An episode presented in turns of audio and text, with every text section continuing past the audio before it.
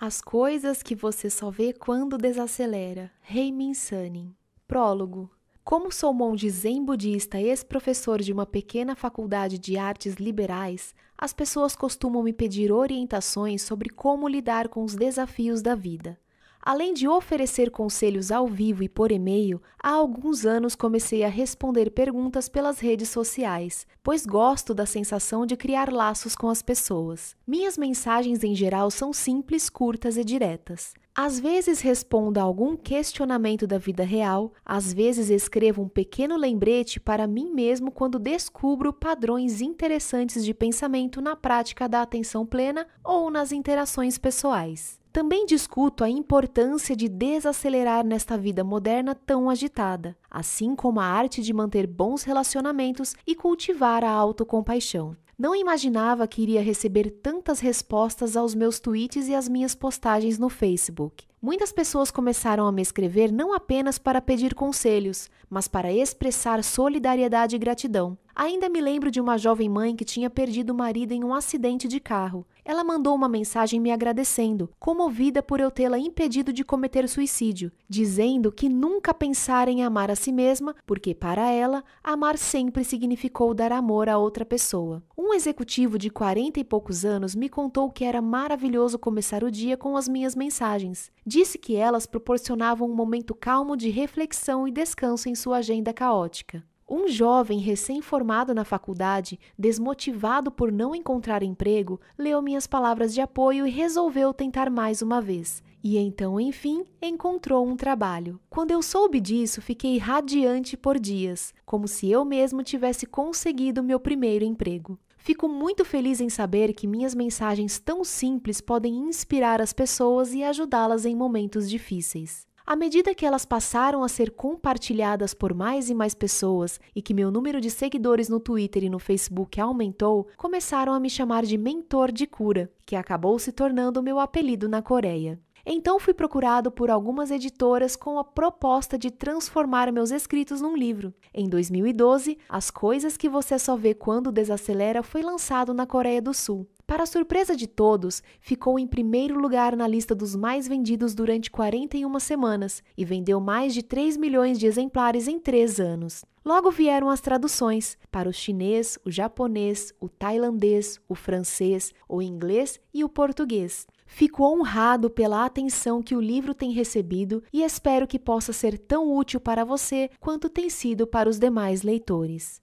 Aqui há oito capítulos que tratam de vários aspectos da vida, de amor e amizade a trabalho e aspirações, e de como a prática da atenção plena pode nos ajudar com cada um deles. Por exemplo, ensino a lidar de maneira consciente com as emoções negativas, como a raiva e a inveja, assim como com as decepções da vida, mergulhando fundo no meu passado a fim de compartilhar uma experiência frustrada de quando eu era um jovem professor universitário. Se você for inibido ao extremo, as três ideias libertadoras do capítulo 6 podem ser bastante úteis. Se estiver ansioso em relação ao futuro ou inseguro sobre sua verdadeira vocação, eu ofereço conselhos sobre como descobrir e desenvolver a autoconsciência. Cada capítulo começa com um texto seguido por uma série de mensagens curtas, palavras de sabedoria que falam diretamente com você, para que possa refletir sobre cada uma e se recordar delas, como se fossem companheiras nos seus momentos de ansiedade e desespero, lembrando-o sempre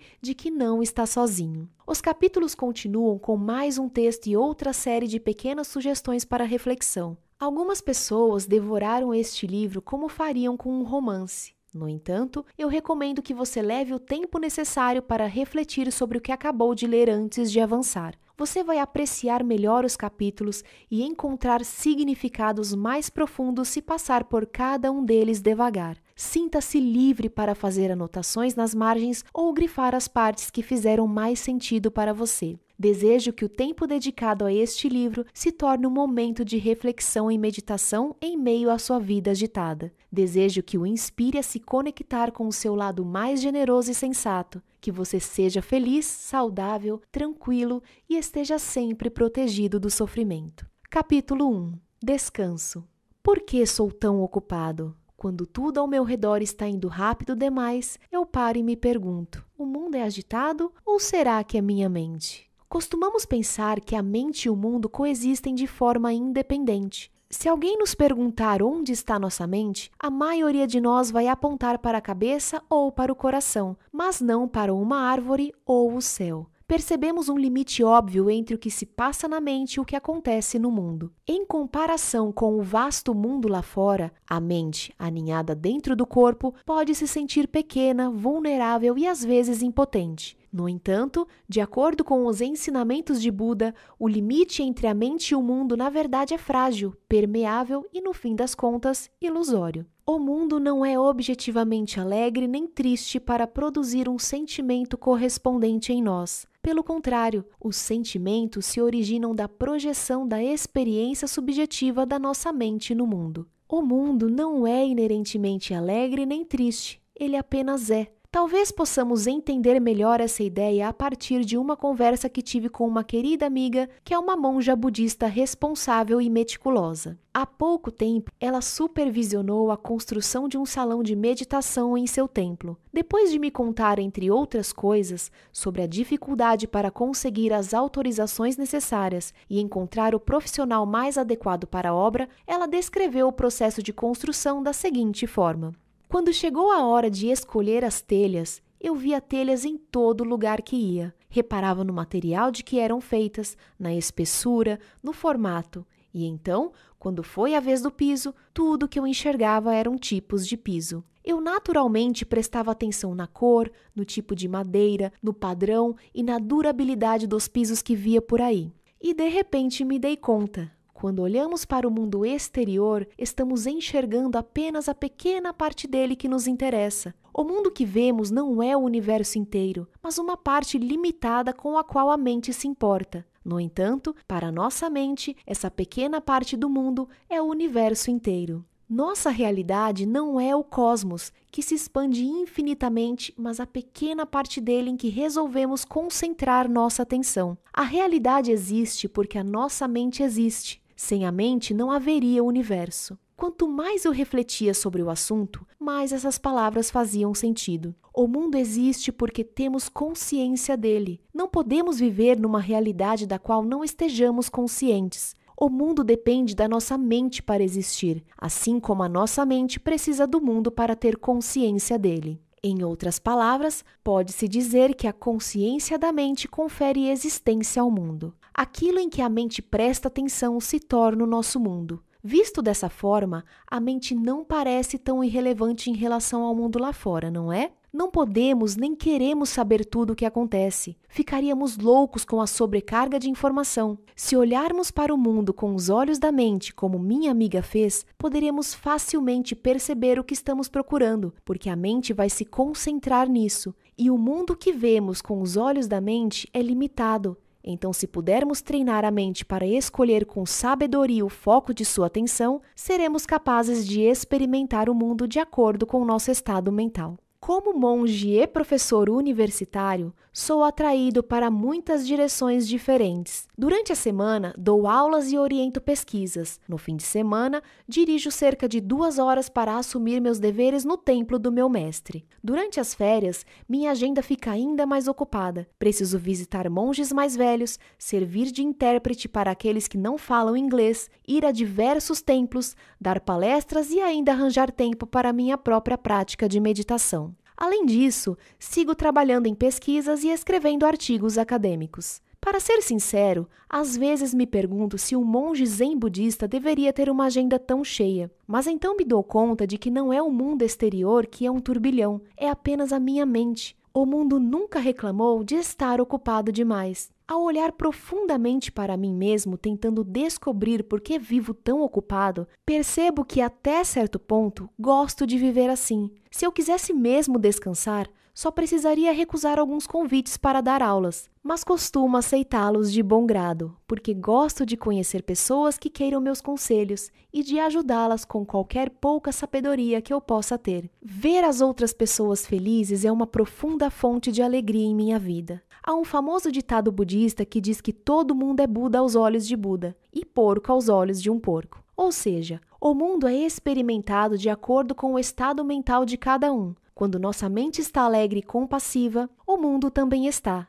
E se está repleta de pensamentos negativos, o mundo ganha esse aspecto. Portanto, quando estiver se sentindo muito sobrecarregado e ocupado, lembre-se de que há algo que você pode fazer. Quando a mente descansa, o mundo também descansa. Conhecemos o mundo apenas pela janela da mente. Quando a mente está agitada, o mundo também está. Quando a mente está em paz, o mundo também está. Conhecer a nossa mente é tão importante quanto tentar mudar o mundo. Eu me espremo no vagão do metrô. Há uma multidão à minha volta. Eu posso me irritar ou pensar que é divertido não precisar me segurar em nada. As pessoas reagem à mesma situação de formas diferentes. Se olharmos mais de perto, vamos ver que não é a situação que está nos incomodando, e sim a nossa forma de enxergá-la. Tsunamis são assustadores, não apenas por causa da água, mas também por causa dos objetos que a água arremessa em nós. Tornados são aterrorizantes, não apenas por causa do vento, mas também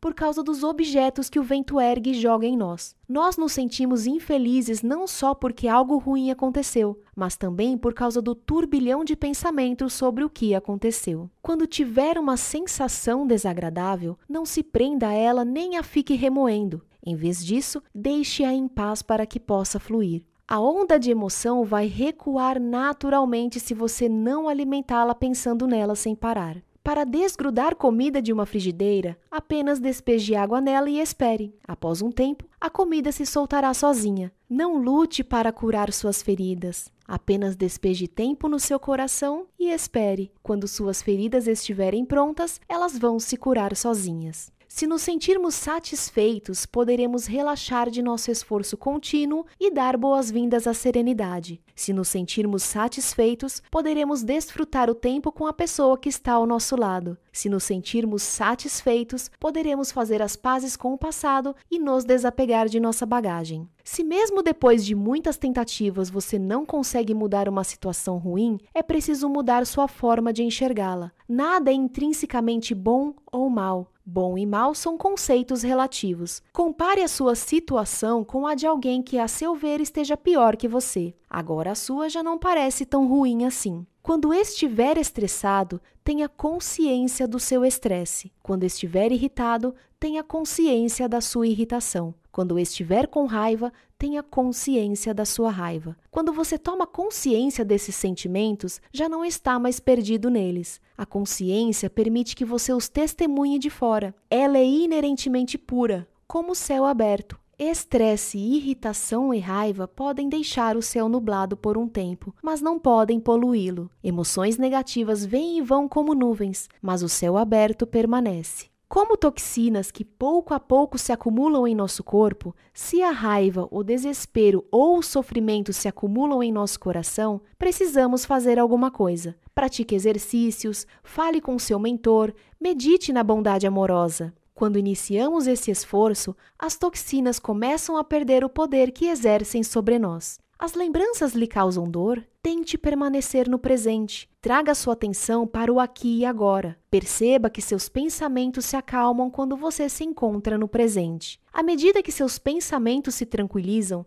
as lembranças também se aquietam. Porque as lembranças, em essência, são pensamentos. Quando sai de casa para ir ao trabalho, você se pergunta: será que terei que passar a vida inteira assim? Tente mudar sua postura. Acorde um pouco mais cedo e sente-se em silêncio, como se estivesse meditando. Inspire fundo e devagar e se pergunte como o seu trabalho ajuda outras pessoas. Não importa quão insignificante ou indireta essa ajuda possa parecer. Quando se concentra mais nos outros, você pode se reconectar com o significado e o propósito do seu trabalho.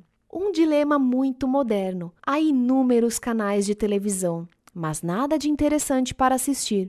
Opções demais deixam as pessoas infelizes. Está se sentindo confuso ou angustiado? Permita-se uma boa noite de sono. Quando acordar no dia seguinte, o problema parecerá menor. Isso funciona de verdade. Se você quiser ter um sono mais tranquilo, na hora de deitar a cabeça no travesseiro, pense nas pessoas por quem sente gratidão, ou nas vezes em que ajudou os outros e se sentiu bem com esse gesto. Isso vai aquecer seu coração, presenteando-o com um sono mais sereno. Com amor no coração, até as coisas mais triviais parecem sagradas e bonitas. Com amor no coração, nos tornamos mais bondosos e gentis, mesmo com estranhos. Sem amor no coração, o mundo parece sem sentido e aleatório. Sem amor no coração, nos tornamos estranhos até para os familiares e amigos. Quando ficamos abertos aos outros, temos coragem de ser sinceros e vulneráveis. Quando ficamos com boa vontade em relação aos outros, temos a intenção de estar felizes e conectados. Feche os olhos, respire fundo e diga: Que os meus amigos e conhecidos sejam amados e protegidos. Com essas palavras, você também se sentirá amado e protegido.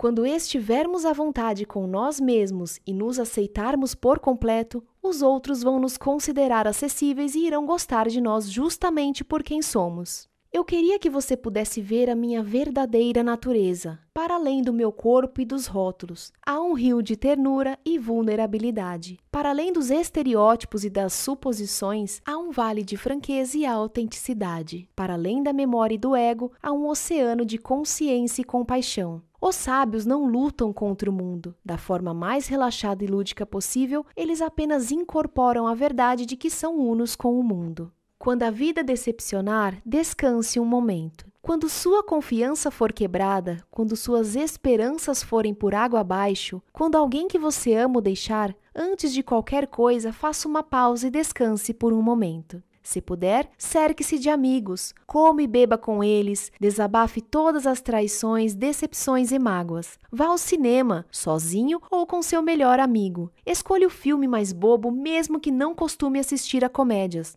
Chore de rir como se ninguém estivesse olhando, como se ainda fosse um adolescente despreocupado. Procure uma canção que considere emocionante, coloque-a para tocar várias vezes e cante junto, como se estivesse fazendo isso por todas as almas feridas. Se nada disso ajudar, aproveite as férias para fazer uma viagem. Vá a algum lugar que sempre quis conhecer, sozinho, apenas você e a estrada. Depois de ficar um tempo só, vá para o lugar que considera mais sagrado. Feche os olhos e esvazie a mente. Mesmo que não seja uma pessoa espirituosa, invoque a essência da compaixão e sinta o abraço da aceitação. Curvado e de coração partido, eu sei que um dia fui eu e um dia fui você. Então hoje eu faço uma prece por você. Ame-se apesar das suas imperfeições. Você não sente autocompaixão quando enfrenta desafios ao longo da vida? Você está muito ávido por ajudar seus amigos, mas trata a si mesmo muito mal. Acaricie seu coração de vez em quando e diga para si mesmo: Eu amo você. Num pedaço de papel, anote tudo que deixa você estressado. Liste tudo o que precisa fazer, inclusive as coisas mais básicas: molhar as plantas, responder os e-mails. Agora esses estresses estão num pedaço de papel, longe da sua mente. Então hoje à noite, relaxe. Diga a si mesmo que vai cuidar da lista amanhã, item por item, começando pelo mais fácil. Quando abrir os olhos pela manhã, sua mente e seu corpo estarão prontos, eu lhe garanto. Não desista por causa das críticas. Aprenda a deixar de lado o que as pessoas que não conhecem você têm a dizer. Você recebe críticas porque suas atitudes estão atraindo a atenção das pessoas. Tenha coragem e continue no mesmo caminho. A vida nos ensina por meio dos nossos erros. Quando cometer um erro, apenas se pergunte o que deve aprender com ele. Quando aceitamos essas lições com humildade e gratidão, evoluímos na mesma medida. Para ser feliz não é necessário grande esforço. Em vez disso, relaxe no momento presente e encontre humor na sua vida. Com bom humor, a vida se torna leve e prazerosa, e o riso sempre leva as pessoas a experimentarem franqueza e alegria. O bom humor abre corações fechados. Ele pode nos livrar do controle que nossos pensamentos exercem sobre nós. Quando sorrimos, sentimos que podemos aceitar as coisas que antes não podíamos. Sentimos que podemos perdoar aqueles que erraram conosco. O bom humor é a parte essencial da vida. Quando estamos alegres, nosso coração se abre para coisas novas. Quando estamos de mau humor, não conseguimos nos abrir para as coisas novas, não importa quão maravilhosas sejam. Sem alegria no coração, nossa evolução na vida é lenta e desinteressante. As pessoas que trabalham de forma lúdica e relaxada costumam ser eficientes e criativas. Aqueles que são motivados apenas pelo estresse trabalham sem alegria. Para continuar trabalhando por um longo tempo, não trate o que você faz apenas como trabalho. Enxergue-o como uma fonte de alegria e crescimento. O caminho para a felicidade não é apenas encontrar um bom emprego, mas também aprender a gostar do que você é pago para fazer. Está se sentindo inquieto e deprimido? Então olhe para o rosto de uma criança adormecida por um minuto. Você logo vai sentir ondas de paz. Uma família passeia em meio a folhas caídas no outono. O pai pega o filho de cinco anos no colo e o menino o enche de beijos. A mãe os observa com um sorriso. Se tirarmos um momento para olhar em volta, veremos que estamos cercados de momentos adoráveis. Você gostaria de deixar o seu filho feliz? Então saia do trabalho um pouco mais cedo. Vá esperá-lo na porta da escola. Fique brincando com ele no parquinho. Deixe-o escolher onde irão jantar e derrame sobre seu filho sua atenção amorosa. Na volta para casa, compre sorvete para toda a família. Seu filho vai se lembrar desse dia para sempre.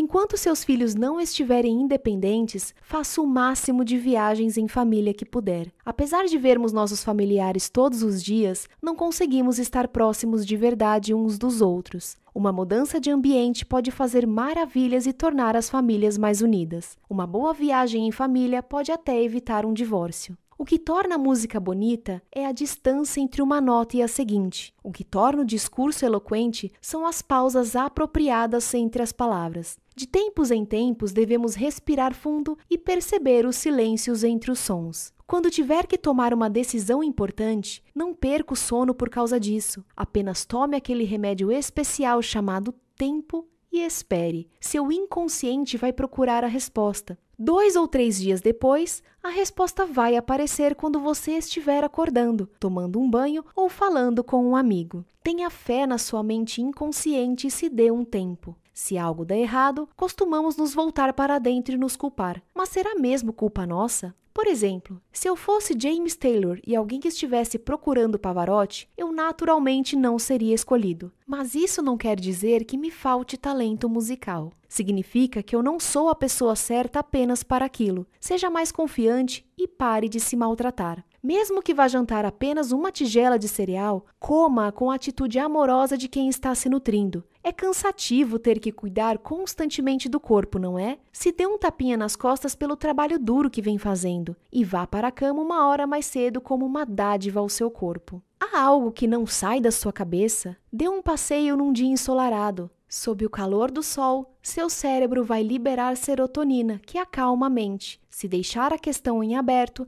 sem tentar encontrar uma solução, a resposta virá sozinha. Se você esperar ser sempre confortado pelos outros, sentirá o peso dessa necessidade. Se tiver uma necessidade constante de ser ouvido, ninguém poderá satisfazê-la por completo. Em vez de buscar conforto nos outros, conforte-os e escute o que as pessoas ao seu redor têm a dizer. No processo de oferecer ajuda, você será. Em vez de jogar na loteria, compre flores para você e sua família. Se comprar flores e colocá-las na sala de estar, você se sentirá um vencedor e encontrará beleza abundante toda vez que passar pela sala. Algo decepcionou? Algo deixou você triste? É a escola da vida tentando lhe ensinar uma importante lição. Quando estiver pronto, dedique um tempo a aprendê-la o mundo continuará girando mesmo sem você. Liberte-se da ideia de que o seu modo é o único certo, de que você é o único que pode fazer as coisas acontecerem. Quanto mais gratos nos sentimos, mais felizes nos tornamos. Isso porque a gratidão nos ajuda a perceber que estamos todos conectados. Ninguém se sente isolado quando está grato. A gratidão nos desperta para a verdade de nossa natureza interdependente. Se você se importar de verdade com os outros e procurar formas de ajudá-los a prosperar, não vai precisar procurar maneiras de melhorar o próprio humor. Uma ação altruísta e generosa vai deixá-lo mais alegre e aumentar seu senso de valor próprio. Se estiver passando por um dia ruim, veja se consegue encontrar uma forma de ajudar alguém. Mesmo um pequeno gesto de ajuda já fará você se sentir melhor. Capítulo 2 Atenção plena Seja amigo das suas emoções. Desde que me tornei ativo nas redes sociais, as pessoas sempre me enviam mensagens para pedir conselhos. O que mais querem saber é como lidar com emoções negativas fortes, como a raiva, o ódio ou a inveja. A boa notícia é que quem levanta essa questão já tem meio caminho andado. O simples fato de perguntar indica que há consciência suficiente para notar o estado negativo da própria mente, o que não é algo fácil de se fazer. A maioria das pessoas está completamente envolvida com as emoções e tem uma autoconsciência limitada. Quem faz esse questionamento percebeu o que acontecia em sua mente no momento em que era arrebatado por um turbilhão de emoções negativas. Parou por um instante e me mandou a mensagem. Quando as pessoas percebem uma emoção negativa nascendo, seu primeiro impulso é controlá-la, de forma a não se sentirem sufocadas nem ameaçadas por ela querem se livrar da sensação na mesma hora ou fugir dela, e quase nunca pensam que o assunto merece uma compreensão mais profunda. É provável que essa seja a razão pela qual se usam expressões como gerenciamento da raiva ou superação de ódio, em vez de seja amigo das suas emoções. É difícil controlar depressa uma emoção negativa. Quanto mais tentamos, mais forte ela se torna e vem à tona. Mesmo que sejamos capazes de controlá-la, podemos acabar apenas reprimindo-a, só para que seja extravasada no futuro. Imagine que uma emoção negativa intensa é como um monte de sedimentos num aquário. Para que os resíduos se acumulem no fundo e você tenha uma visão clara dos peixes, a pior coisa que você pode fazer é submergir as mãos na água turva e tentar empurrar a sujeira para baixo. Se fizer isso, quanto mais tentar empurrá-la, mais ela vai se espalhar. Da mesma forma, ao tentar controlar uma emoção negativa, você até pode tentar empurrá-la para baixo, mas infelizmente, quanto mais o fizer, mais ela virá à tona. Então, o que devemos fazer? Como podemos entender melhor essas emoções negativas e tentar solucioná-las em vez de reprimi-las? A resposta é bem simples. Tudo o que precisamos é separar a energia crua dessas emoções dos rótulos linguísticos que as acompanham, como raiva ou ódio, e testemunhar calmamente até que a energia se transforme em outra coisa. O importante aqui é não se apegar a palavras como raiva, ódio ou inveja, e em vez disso, observar a energia crua por trás delas. Apesar de ser algo sutil, a energia se modifica com frequência, enquanto os rótulos permanecem estáticos. Se você retirar o rótulo e entrar em contato com a energia crua, logo vai perceber que a emoção negativa é algo temporário, que muda sem que você precise se esforçar para isso. Portanto, como um espelho que só reflete o que está diante de si, sem julgamentos nem identificação com a imagem, apenas reflita a emoção negativa, digamos a raiva, e a observe sem se deixar abalar. Você vai ver que a raiva lentamente se transforma, revelando uma camada mais profunda de emoção ou desaparecendo sozinha. Se outra camada de emoção se revelar, faça com ela o mesmo que fez com a raiva. Para tentar entender alguma coisa, costuma ser mais eficaz deixar de lado suas ideias pré-concebidas sobre o assunto e observá-lo em silêncio, de modo que o objeto examinado possa revelar o que deve ser compreendido. Em vez de mergulhar nas águas escuras da sua emoção tentando controlá-la, você deve apenas observá-la e deixar que se sedimente e se transforme por si só. Como dizia o mestre espiritual Jiddu Krishnamurti, atenção pura, sem julgamento, é a forma mais elevada não só de inteligência humana, como também do amor. Observe de maneira atenta e amorosa a energia em constante mudança, à medida que ela se desdobra no espaço da sua mente. Alguém deve estar se perguntando: o que há de tão legal em apenas observar? Isso não é evitar a realidade? Muito pelo contrário, você não a estará evitando. Na verdade, estará encarando a realidade. Em vez de se deixar tomar pela emoção sem qualquer autoconsciência, você vai se questionar e sentir o que há ali. E à medida que fizer isso, se dará conta de que a emoção negativa não é uma realidade fixa. Ela vem à tona e se recolhe no espaço da sua consciência, independentemente da sua vontade. Depois de despertar para essa realidade, você não vai mais se deixar abalar pelas emoções negativas e será capaz de vê-las como uma nuvem passageira, em vez de se identificar com elas como se fossem parte do seu ser. Não lute contra as emoções negativas, observe-as e seja amigo delas. Se você quer vingança porque está sofrendo, tudo que consegue ver é o próprio sofrimento. Mas se você se acalmar e olhar mais fundo, vai perceber que a pessoa que o magoou também está sofrendo. Nos aposentos do coração, temos dois inquilinos morando lado a lado, Adolf Hitler e Madre Teresa. Quando somos dominados pela insegurança e pelo medo, sentimos as maquinações interiores de Hitler. Quando estamos em contato com o amor e os vínculos, ouvimos a voz delicada de Madre Teresa. Perdemos interesse em filmes e séries de TV em que os mocinhos são sempre bons e os vilões sempre maus. Isso não corresponde à realidade. Ninguém é sempre bom ou mau. É impossível encontrar uma pessoa que tenha sido, seja ou venha a ser, apenas criticada ou apenas elogiada. Um moralista rápido em julgar os outros não costuma ser capaz de enxergar os próprios defeitos. Quando uma pessoa critica outra, você pode pensar que foi merecido, mas se olhar mais de perto, verá que o crítico está reclamando porque não conseguiu o que queria. Não seja tão facilmente influenciável. Quando você ataca alguém, com frequência porque está com medo. Um amigo começa a falar mal de alguém de quem você não gosta e você concorda com sinceridade. Mas então fica inevitável se perguntar: quando não estou por perto, será que ele fala mal de mim também? A fofoca pode ser catártica no momento, mas viaja rápido e pode sair pela culatra. A razão pela qual você me considera puro e compassivo é o fato de você mesmo ser puro e compassivo. Quando pessoas que não o conhecem muito bem o admiram, é porque estão vendo uma ilusão projetada, não seu verdadeiro eu. Por outro lado, quando pessoas que o conhecem bem o respeitam, provavelmente é porque você merece. Algumas pessoas perguntam se engolir o orgulho é admitir a derrota. Eu não acho que seja. Humildade é um sinal de força interior e sabedoria. Quando você engole o orgulho, uma comunicação genuína se torna possível. Dessa forma, podemos finalmente escutar o outro e resolver nossos problemas. Quando alguém lhe disser não, não reaja de forma emocional nem perca o controle. Um não pode lhe surpreender e abrir um mundo de possibilidades. Um não pode inesperadamente guiar você a pessoas boas. Se começar a tentar lutar contra o imutável não, você vai sofrer no processo e perder outras oportunidades.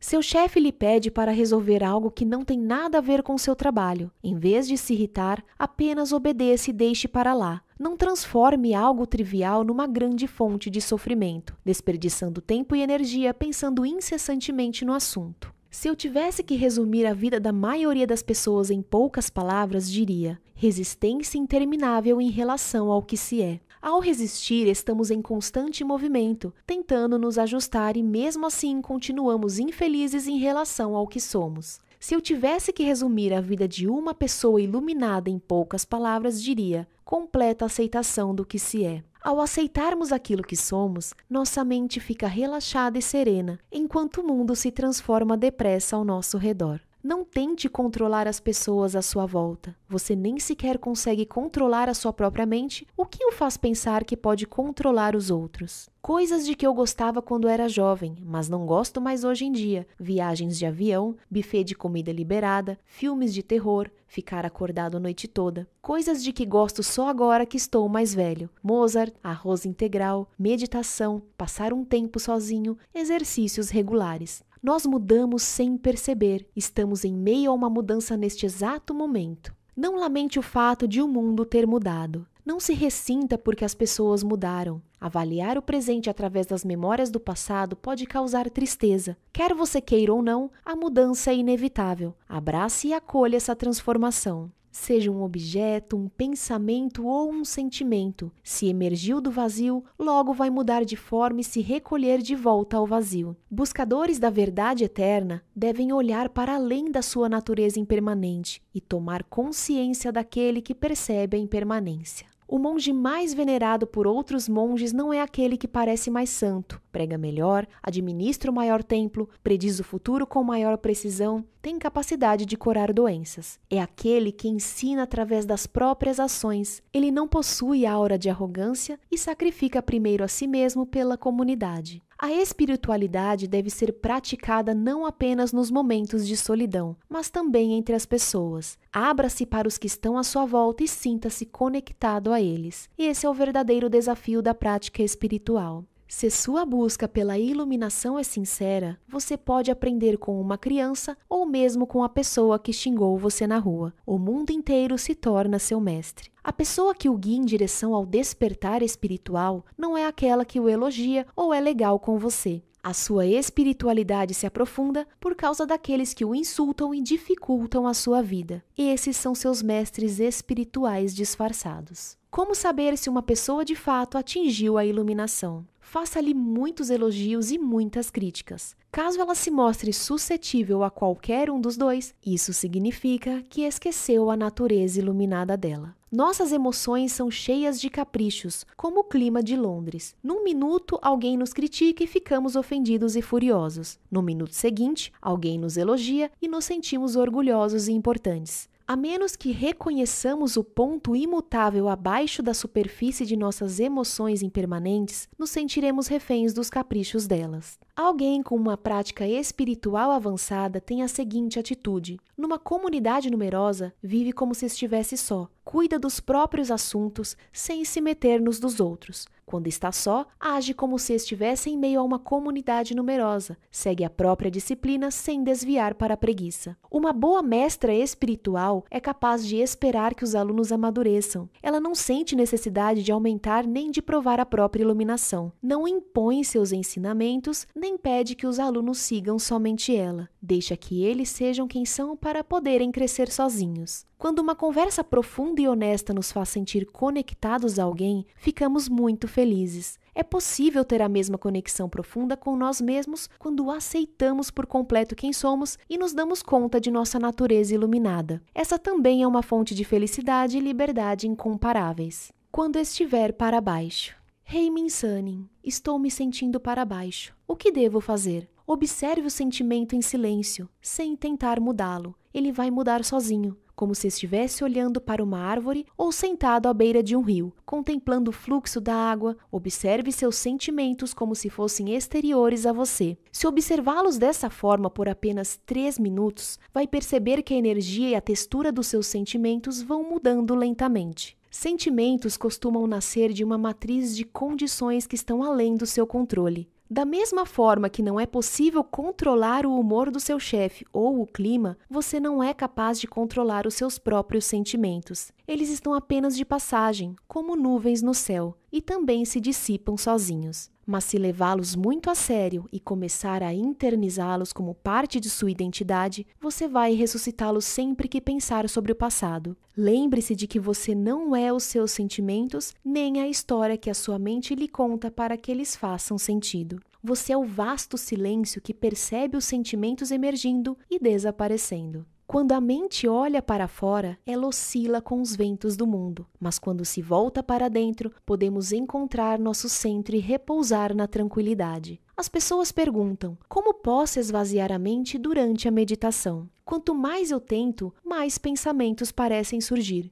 Isso é completamente normal, porque a tentativa de esvaziar a mente também é um pensamento. Não tente se livrar dos pensamentos, não vai funcionar. Em vez disso, testemunhe o nascimento de um pensamento e testemunhe o desaparecimento do pensamento. No momento em que tomar consciência disso, a mente vai se calar e se tornar clara. Gostamos de falar sobre coisas exteriores a nós porque nossa mente está acostumada a fluir para o mundo. No entanto, pessoas espiritualizadas revertem o fluxo e olham para dentro. Elas param de falar sobre assuntos exteriores e se treinam para ter intimidade com a própria mente. De todas as palavras que saem da nossa boca todos os dias, quantas são de fato nossas e quantas pegamos emprestadas dos outros? Com que frequência falamos algo original? Será que de fato existe isso de nossas próprias palavras? Dentro de cada um de nós há uma testemunha interior que observa com tranquilidade o que acontece dentro e fora de nós. A partir de um lugar de silêncio e sabedoria, mesmo quando o mundo se agita numa tempestade de emoções, a testemunha se assenta calmamente no olho da tempestade, incólume, luminosa e onisciente. Se você quer dissipar as nuvens de pensamentos, apenas mantenha a mente no presente. As nuvens de pensamentos se agarram apenas ao passado ou ao futuro. Traga a mente para o presente e seus pensamentos vão repousar. Em vez de repetir, isso é horrível, isso é horrível, olhe diretamente para a sensação desagradável. Com calma, examine-a. Você é capaz de ver que ela é impermanente? Deixe a sensação ir embora quando ela disser que quer ir. Tudo neste universo é efêmero. E porque é efêmero, também é precioso. Aproveite este precioso momento com sabedoria e beleza. A mente não pode ter dois pensamentos ao mesmo tempo. Veja se você consegue pensar em duas coisas diferentes ao mesmo tempo. E então, é possível? Podemos ficar consumidos pela raiva por um longo tempo sem nos dar conta de que estamos com raiva. Da mesma forma, nos perdemos com facilidade em pensamento sem nos dar conta de que estivemos pensando. Mesmo quando estamos acordados, não somos diferentes de um sonâmbulo. Fazemos as coisas sem a consciência de estarmos em atividade. Só porque nossos olhos estão abertos não significa que estamos despertos. Estar desperto significa que você sabe o que está acontecendo dentro do seu campo de consciência. Em vez de seguir cegamente seus pensamentos e sentimentos, permaneça desperto e reconheça seu estado mental antes que seja tarde demais. Não costumamos perceber quanto comemos até terminarmos a refeição e ficarmos de pé. A base da prática espiritual é estar consciente de cada momento. Se você tem consciência de que seu estômago está ficando cheio, você tem uma espiritualidade avançada. Nossa consciência não costuma saber o que nosso inconsciente quer. Achamos que queremos uma coisa, mas quando a conseguimos, percebemos que queríamos algo diferente. Quando você quiser ouvir a voz do inconsciente, tente meditar. A meditação abre um caminho secreto para o seu inconsciente. Nossa consciência pode desejar dinheiro, poder, prestígio, mas nosso inconsciente deseja amor altruísta, harmonia, humor, beleza, sacralidade, paz e aceitação. Quando escutamos o silêncio, ouvimos vibrações sutis. Ao ouvi-las, podemos fazer uma simples pergunta: Quem é este que escuta? Não há ouvinte, há apenas o escutar.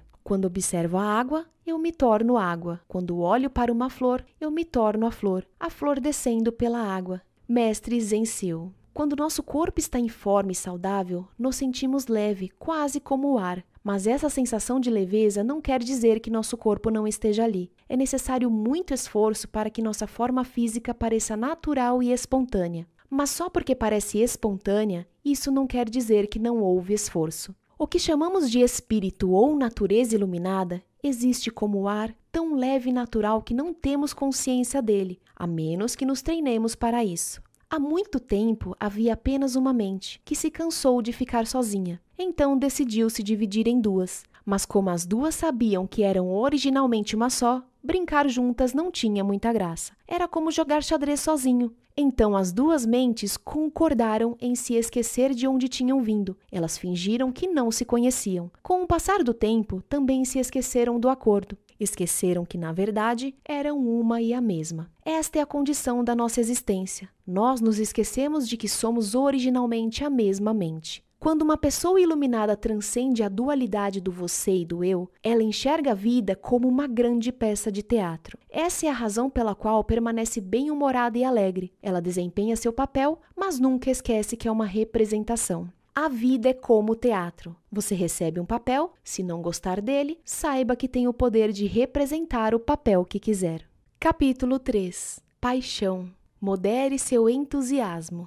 Apesar de ainda me sentir um aluno, antes que me desse conta, havia um PhD depois do meu nome e eu tinha me tornado professor numa faculdade no interior. Tenho lembranças vívidas de como meu coração se acelerava quando eu pensava em ver meus alunos pela primeira vez estava repleto de expectativa, como um adolescente indo ao encontro às cegas. Tentei me lembrar dos muitos professores maravilhosos que tivera e esperei desenvolver algumas habilidades deles, além de sua presença autêntica. Das duas matérias que eu iria ensinar naquele semestre, uma tinha sido a mais inspiradora para mim quando eu era aluno: Introdução à Meditação Budista. Não queria que a aula fosse apenas teórica, queria dar aos alunos a oportunidade de experimentar a meditação de verdade por conta própria. Eu esperava que no futuro, mesmo depois de formados, eles se voltassem à meditação quando confrontados pela dificuldade da vida. Achava que o melhor presente que podia dar aos meus alunos era a capacidade de observar a própria mente de maneira objetiva e de não se perder na constante mudança de seus pensamentos e suas emoções.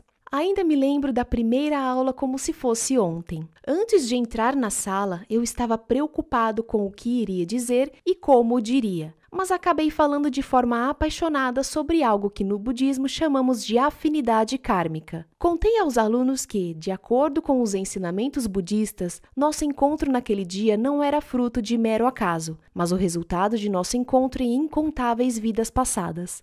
Também disse que, como o tempo que passaríamos juntos era uma ocorrência tão rara e preciosa, deveríamos nos esforçar para ter um semestre produtivo. Como muitos deles eram calouros, se mostravam bastante sinceros e pareciam ter grandes expectativas para a faculdade. A turma tinha 25 alunos, então não foi difícil aprender o nome de todos e tive a chance de conversar brevemente com cada um. Descobri porque tinham escolhido aquela disciplina e o que esperavam aprender. Gostei de todos e prometi a mim mesmo que iria dedicar tempo e energia para a formação deles. Meu entusiasmo ficou ainda mais evidente quando as aulas começaram. Eu passava mais dever de casa do que os outros professores, pois sentia a urgência de ensinar o máximo que pudesse. Quando recebia os trabalhos, avaliava-os com cuidado e o mais rápido possível. Além disso, pedi que os alunos praticassem meditação todos os dias e relatassem a experiência em um diário. Enquanto outros professores costumavam convidar os alunos para um jantar no fim do semestre, eu marcava vários encontros com eles, inclusive um piquenique no mosteiro budista.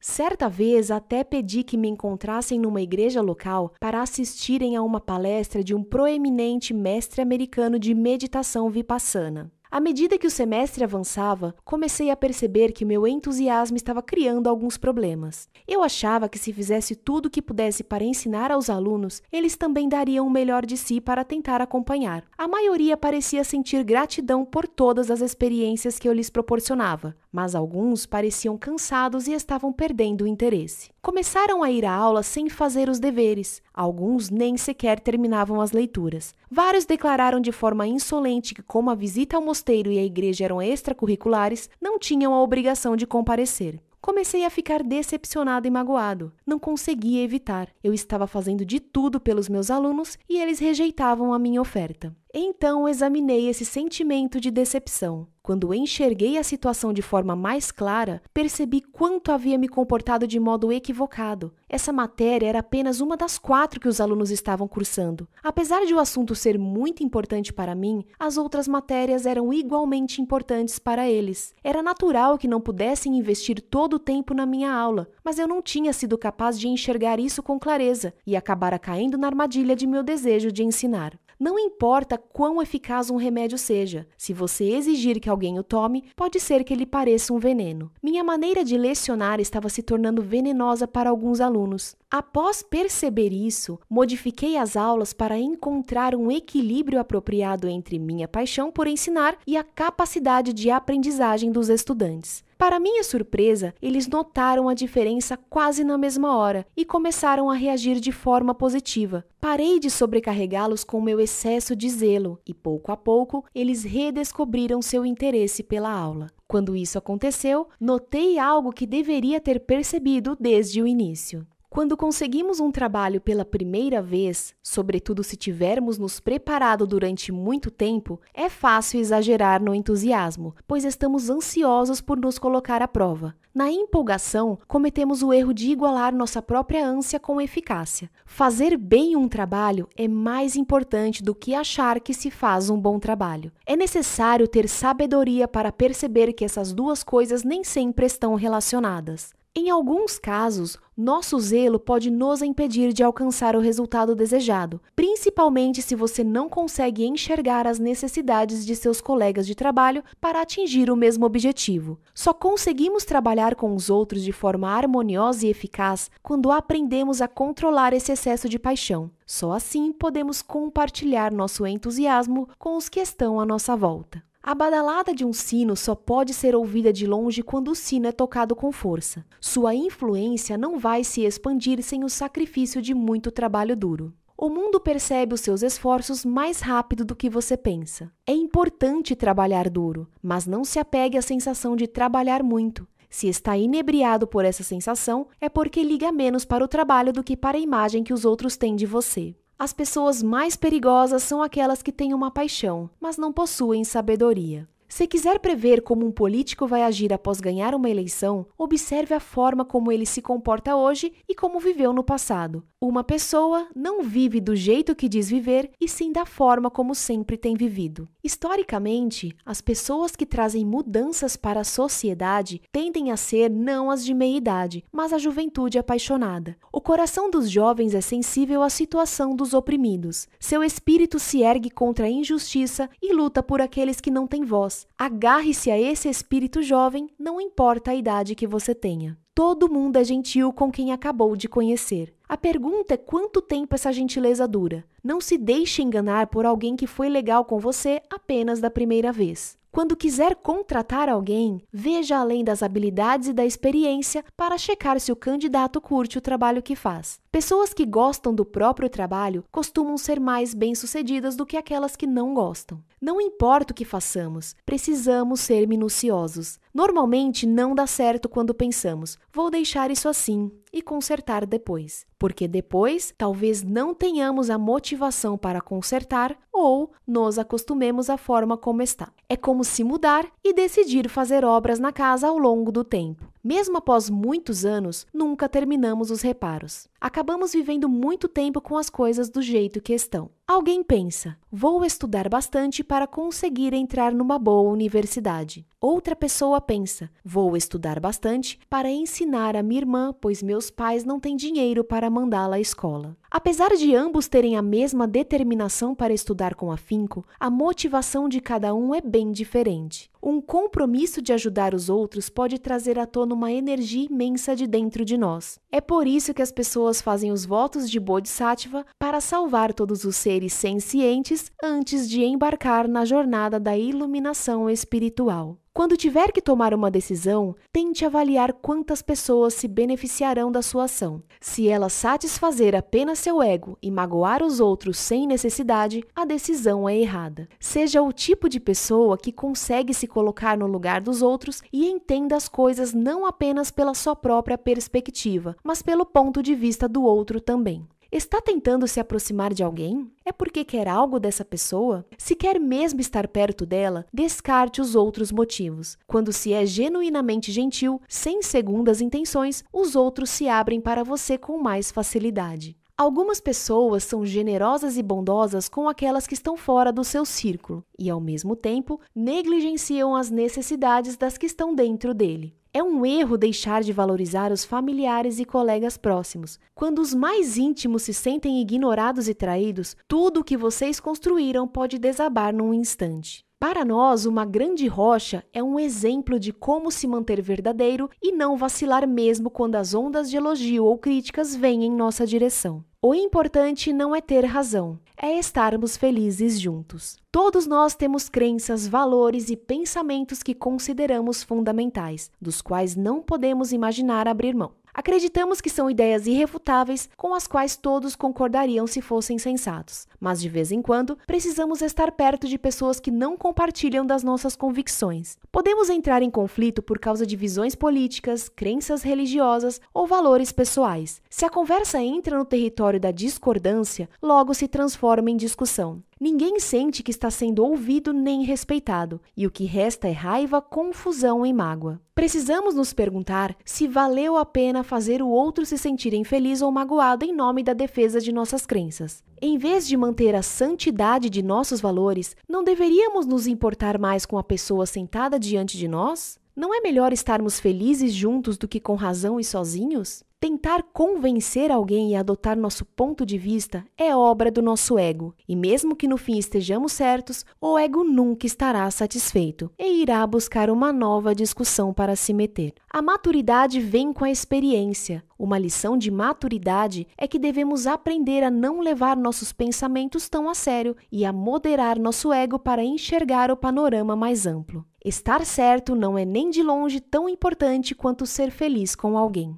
Em vez de ser a pessoa mais inteligente do recinto, mais rápida a criticar os outros, seja o amigo caloroso que reúne as pessoas e compartilha as coisas. Seja o vizinho sensível, capaz de sentir o sofrimento dos outros. Se quero convencer alguém, primeiro escuta a pessoa com atenção e tento entendê-la. Mesmo que eu esteja certo, ela não vai se convencer a menos que se sinta ouvida e respeitada. Muitos conflitos da vida podem ser resolvidos se nos colocarmos no lugar do outro. Tente enxergar as coisas sob outro ponto de vista. Se você só considera o seu lado, não é diferente de uma criança. Se você ficou com raiva ao debater o que é certo ou errado, a sua voz irada acabou admitindo a derrota. Criticar é fácil, mas quando o crítico tenta se encarregar das coisas, logo entende que nada é tão fácil quanto fazer críticas. Criticar sem apresentar solução só serve para inflar o ego do crítico. Quando ouvir algo que faça seu sangue ferver, não dispare uma mensagem de texto ou um e-mail logo em seguida. Uma pessoa sábia deixa a questão para o dia seguinte. Reações emocionais instantâneas costumam levar a resultados lamentáveis. É fácil fazer as pessoas se sentirem especiais. Normalmente elas preferem falar a ouvir. Faça muitas perguntas e escute com genuíno interesse elas vão se sentir lisonjeadas pela atenção e até mesmo gostar de você. Os poderosos costumam estar rodeados de pessoas que só dizem sim, ajudando o chefe a se sentir importante e excepcional. Se as pessoas à sua volta sempre concordam com você, é provável que sejam oportunistas, não companheiros leais. Quando alguma pergunta tem tanto uma resposta longa, complicada e lógica, quanto uma resposta simples, que pode ser entendida até por uma criança, a certa costuma ser a mais simples. Quando você faz uma pergunta e não a resposta, aí reside a sua resposta. Há apenas aqueles que conhecem os próprios defeitos e os que não os conhecem. Ninguém é perfeito, todo mundo tem defeitos. Se alguém lhe parece perfeito, é porque você não conhece essa pessoa muito bem. Não tente deixar perfeito. Em vez disso, deixe interessante. Conselho de um designer de interiores. Você quer ser feliz ou quer parecer feliz?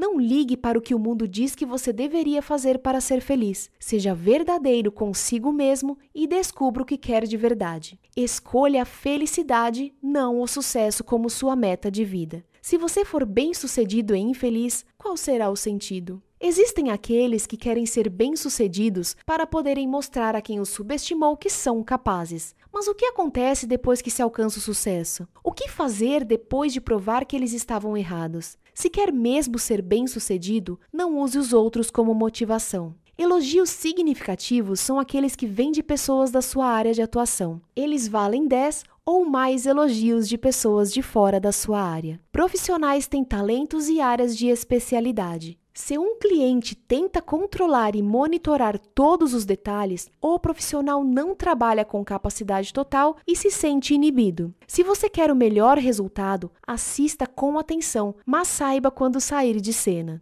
um médico, um advogado ou um contador veteranos não necessariamente serão melhores que o profissional jovem e apaixonado que só está no mercado há poucos anos. A quantidade de atenção que o cliente recebe em geral é mais importante que uma carreira ilustre. Após dominar 18 níveis de Kung Fu, você é capaz de machucar alguém com um simples movimento de um dedo. Mas se continuar e dominar todos os 36 níveis, escolherá se retirar quando o fraco totalmente quiser brigar. Você está progredindo? Está se saindo bem? Então veja se está sendo bem sucedido às custas dos outros ou junto com eles. Se você colocar os outros de lado no caminho para o sucesso, será engolido quando a maré mudar. Capítulo 4 Relacionamentos A arte de manter um bom relacionamento. Muitos de nós investimos tempo e dinheiro para ter uma casa boa, um carro chique e uma aparência jovem e bonita. Mas quanto investimos nas coisas intangíveis como bons relacionamentos? Se tivermos a sorte de estar cercados por familiares e amigos que nos amam por quem somos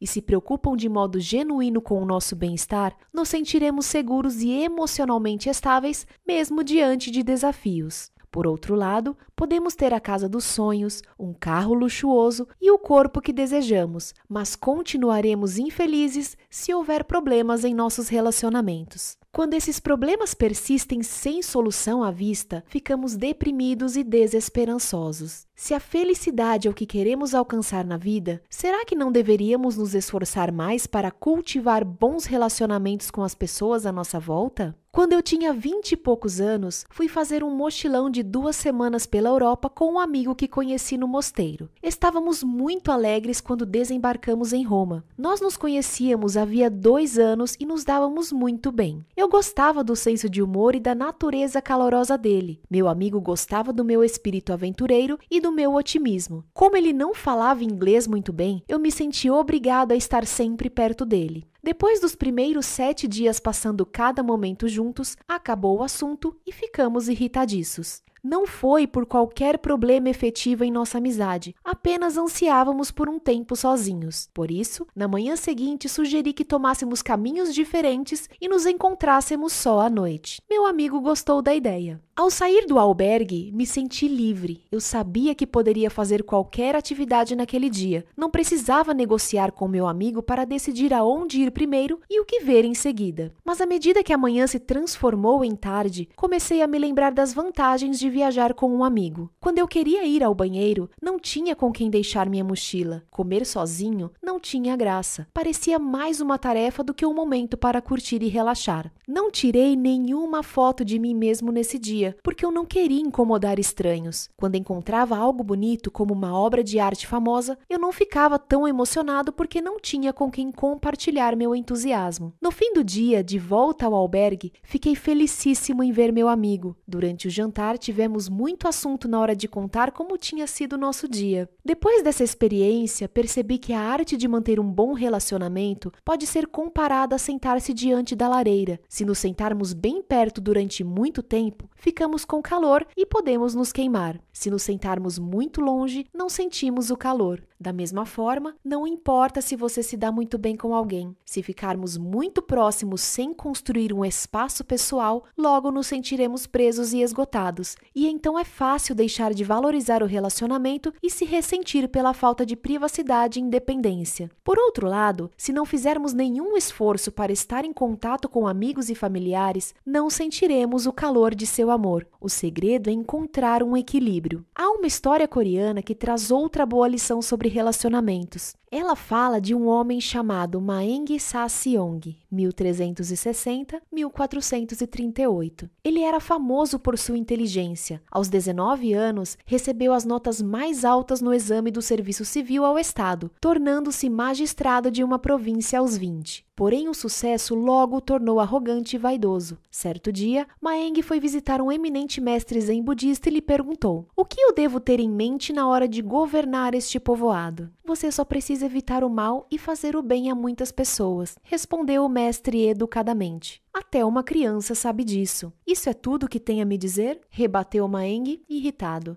Quando o jovem se levantou para partir, o mestre insistiu que ele ficasse um pouco mais. Depois de fazer chá, encheu a xícara de Maeng, mas não parou quando ela já estava cheia. Perplexo, Maeng perguntou o que ele estava fazendo. Você parece saber que chá demais vai estragar o piso, mas como pode não saber que conhecimento demais vai estragar o seu caráter? Respondeu o mestre. Encabulado, Maeng se levantou apressado e foi em direção à porta para sair, mas em sua agitação bateu com a cabeça no batente. O mestre o advertiu com delicadeza: se você baixar a cabeça, não vai esbarrar em problemas. Como podemos ver, o orgulho em excesso pode ser uma fonte de conflito. Se tratarmos as pessoas com humildade e respeito, conseguiremos evitar esses embates. Nosso orgulho frequentemente nos encoraja a partir para uma batalha de egos. Brigamos para saber quem está certo e quem está errado, e isso acaba causando apenas dor física e emocional. Algumas pessoas arrastam até mesmo familiares e amigos para o conflito e criam ainda mais confusão e má vontade desnecessárias. Se alguém chega para mim e diz: Vamos ver qual religião está certa, primeiro escuto com respeito para em seguida dizer: Obrigado por me apresentar alguns aspectos da sua religião que eu não conhecia. Agradeço. Se eu entrasse numa discussão para ganhá-la, o único resultado possível é que alguém sairia magoado. E mesmo que eu ganhasse, que bem viria daí? A outra pessoa apenas se sentiria derrotada. Todo mundo cresceu em ambientes diferentes uns dos outros. Nossas experiências são variadas, assim como nossas personalidades, nossos hábitos, valores e pensamentos. Em meio a pessoas tão diversas, não é fácil viver em sociedade e tentar construir relacionamentos. De acordo com a escritura budista, o tratado sobre Shamadhi, rei dos tesouros, não espere que os outros façam tudo do seu jeito. Quando as outras coisas sempre saem do jeito que você quer, é fácil se tornar arrogante. À medida que passamos por adversidades na vida, amadurecemos e nos tornamos mais compreensivos. Apenas lembre que aquela pessoa que dificulta a sua vida hoje pode ser um mestre disfarçado, enviando como a tarefa de ajudá-lo em seu crescimento espiritual. Você costuma se sentir solitário no trabalho ou na escola, universidade? Talvez o seu coração esteja fechado para as pessoas à sua volta. Eu não a entendo. Sou melhor do que ela. Estamos em sintonias diferentes. Se você pensa desse jeito, como poderia não estar solitário? Abra seu coração. Tome um café com essa pessoa. Logo vai perceber que ela não é muito diferente de você. Quando você se abre sobre seus sofrimentos e suas mágoas, eu sinto gratidão por você ter me procurado em busca de apoio. É como se tivéssemos um encontro na câmara mais sagrada do seu coração. Os políticos sempre dizem o que queremos escutar, mas o que dizem nem sempre nos toca, porque suas palavras vêm da mente, não do coração. Fale a partir do coração, que é mais delicado, simples e verdadeiro. As pessoas vão entendê-lo e gostar de você. Se você acha que é superior ou inferior a alguém, uma parede se ergue entre vocês. Trate o outro como um velho amigo que você não vê há algum tempo. Quando você baixar a guarda, ele fará o mesmo. O último sushi a ser cortado com o recheio saindo costuma ser mais gostoso que um pedaço do meio cortado com perfeição. Uma pessoa engomada e arrumadinha pode passar a impressão de ser fria e distante, ao passo que um cara comum e despretensioso parece ser mais genuíno e atraente. Sabe por que aquela conversa é tão chata? Porque estamos presos à boa educação, incapazes de falar a partir do coração. Qualquer conversa pode se tornar vívida e interessante se começarmos a falar com sinceridade. Quando alguém xingar você, mantenha-se calmo e controlado durante 30 segundos, e então isso é tudo. Mas se você contra-atacar e perguntar qual é o seu problema, terá que passar ainda mais tempo com essa pessoa infeliz.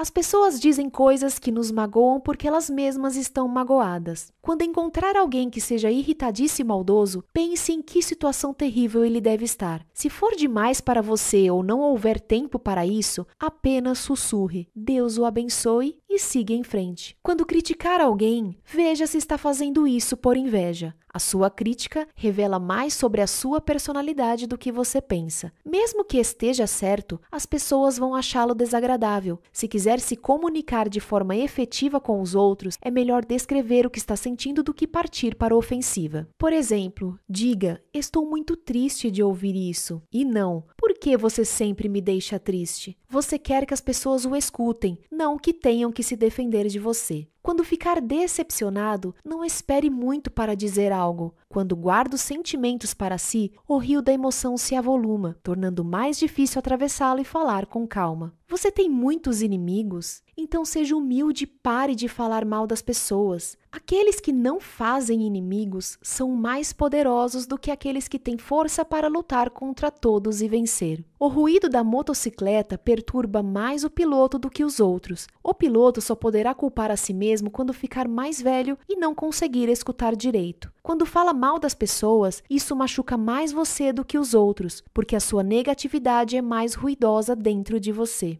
Não importa quão magoado você esteja, não é preciso ter a última palavra. A última palavra pode destruir até as boas lembranças. Apesar de as coisas terem mudado, é mesmo necessário descartar todas as lembranças, sobretudo as felizes? Quando estamos cegos de raiva, fazemos escolhas de que nos arrependemos depois. Deixar o recinto antes de perder o controle é um sinal de maturidade. A melhor forma de ficar quite com alguém que abandonou você é conhecer outra pessoa e ser feliz de novo. Planejar vingança e continuar com ciúme depois de muitos anos é uma receita de infelicidade sem fim. Ele fala mal dela pelas costas. Ela, sem saber de nada, se aproxima dele e lhe diz as palavras mais generosas. A melhor vingança é o amor. Mesmo a música mais bonita, uma hora cansa se eu ouvi-la constantemente mas se eu volto a escutá-la depois de um tempo, ela se torna maravilhosa outra vez. O problema não é a música, mas meu relacionamento com ela. Mesmo minha melhor amiga se torna irritante se eu ficar ao lado dela por muito tempo, mas se eu volto a vê-la depois de um tempo, ela se torna maravilhosa outra vez. O problema não é a pessoa, mas meu relacionamento com ela. Há um ditado numa antiga escritura budista: papel enrolado em incenso tem cheiro de incenso, um fio de amarrar peixes tem cheiro de peixe. Quer gostemos disso ou não, somos naturalmente influenciados pelo ambiente. Pergunte-se: eu quero seguir o exemplo de quem? Essa pessoa está próxima fisicamente ou mentalmente?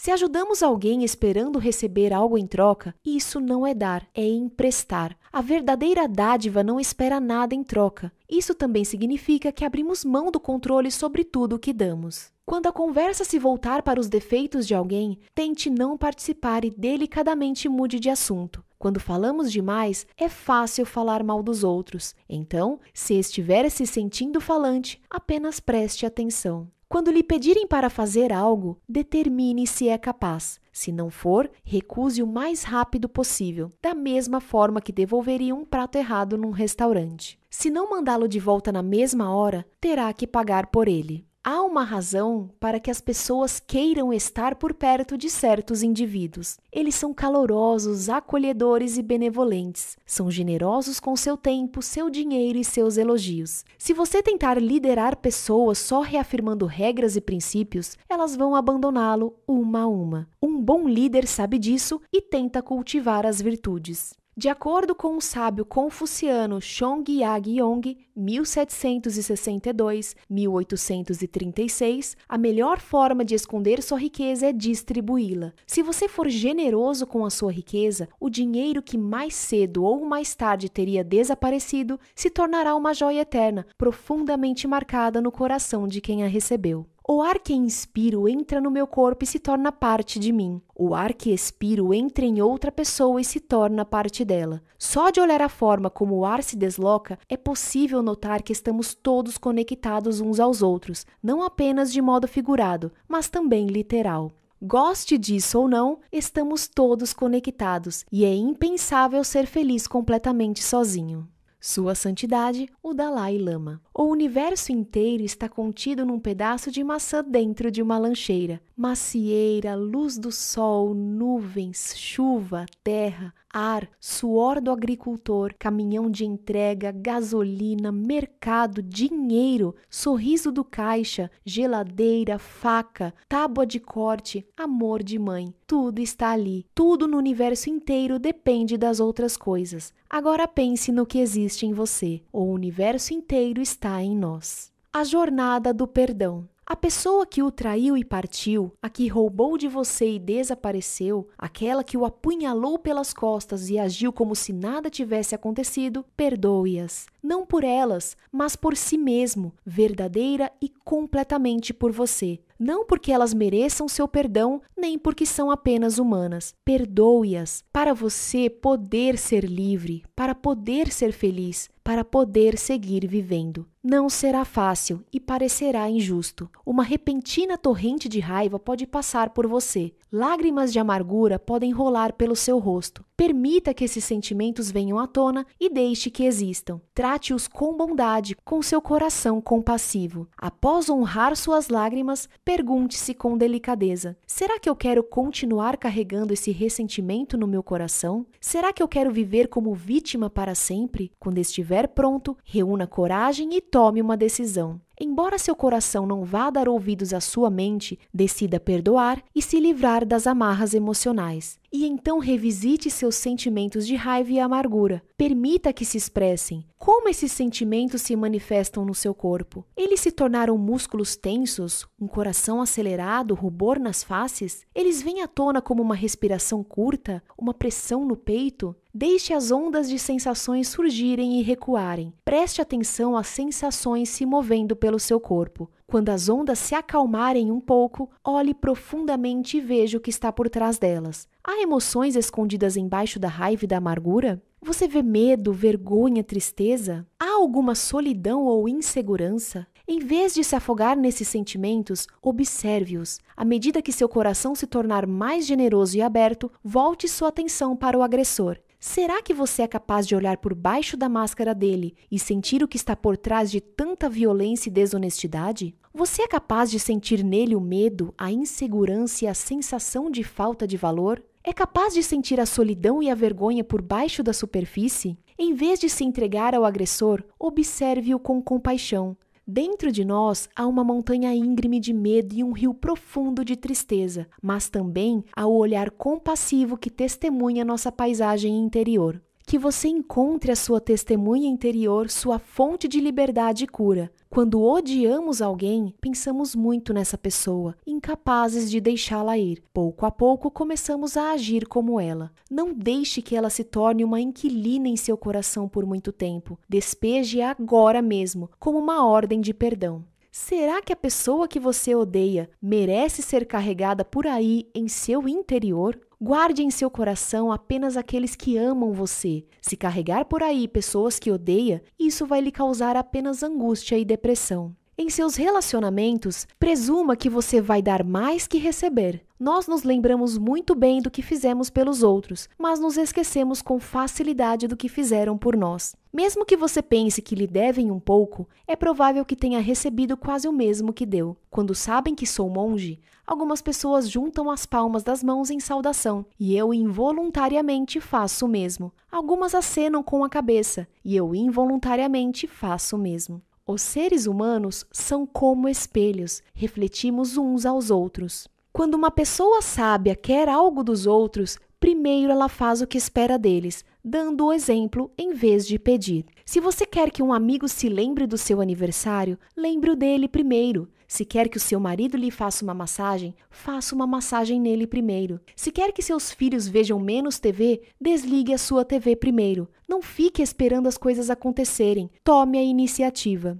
O homem sábio abaixa a cabeça quando alguém tenta golpeá-lo. Se ele tenta golpear de volta, será visto como agressor e não poderá ganhar o coração das pessoas. Apesar de parecer injusto, deixar de reagir em um momento de raiva demonstra verdadeiro caráter. As pessoas ficam emburradas por uma questão emocional banal e deixam para atacar o outro mais tarde, com um pretexto que parece lógico, mas na verdade não tem relação com aquela questão de antes. Quando você se diminui, o mundo o eleva. Quando você se eleva, o mundo o diminui. Quando chegar ao topo da iluminação, você vai entender que está na mesma altura do seu vizinho. No topo, você vê a santidade de todo mundo. Quando você vive entrando em conflito com alguém, essa pode ser a forma que o mundo encontrou de lhe pedir para se olhar mais de perto. Quando não gostar de alguém, tente descobrir o que de fato o desagrada. Veja se você tem um defeito parecido dentro de si. O defeito que você percebe imediatamente em alguém que acabou de conhecer deve estar em você também.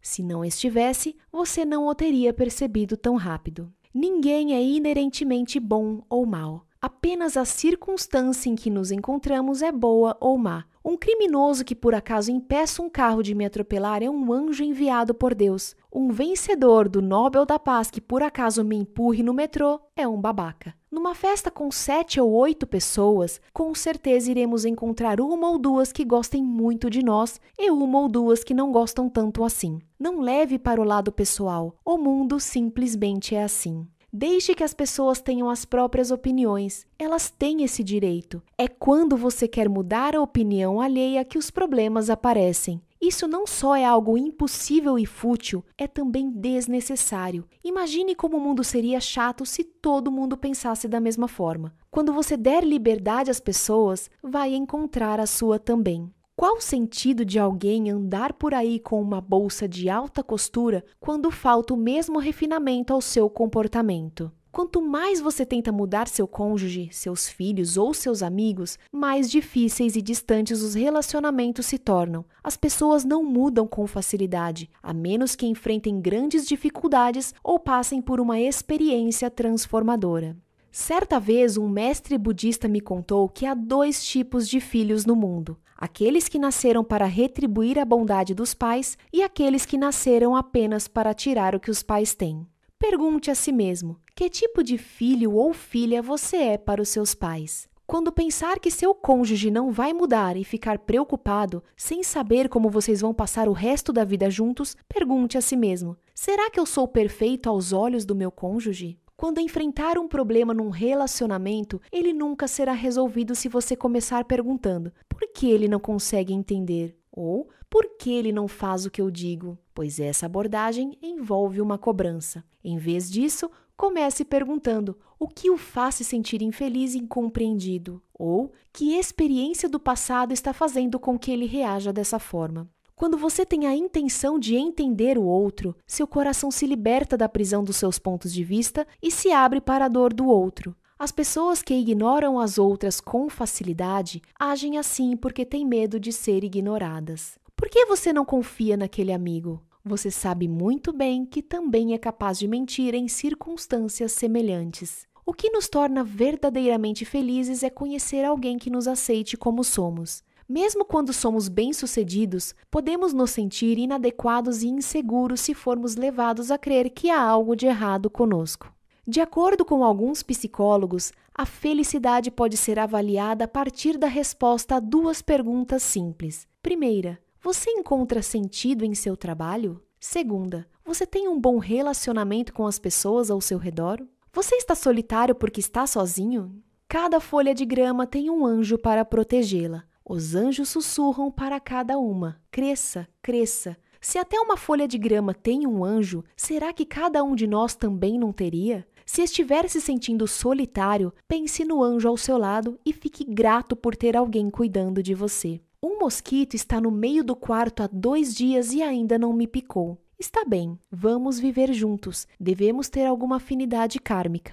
Vivemos em meio a incontáveis relações, família, amigos, colegas, vizinhos, etc. A vida é boa quando esses relacionamentos são bons. Estar feliz sozinho é algo que não dura muito. Para pessoas espiritualizadas, os relacionamentos são um teste final. Mesmo que você tenha despertado para a própria natureza iluminada, há ainda um longo caminho a seguir em sua jornada espiritual se você não vive em harmonia com os outros. Capítulo 5 Amor O primeiro amor.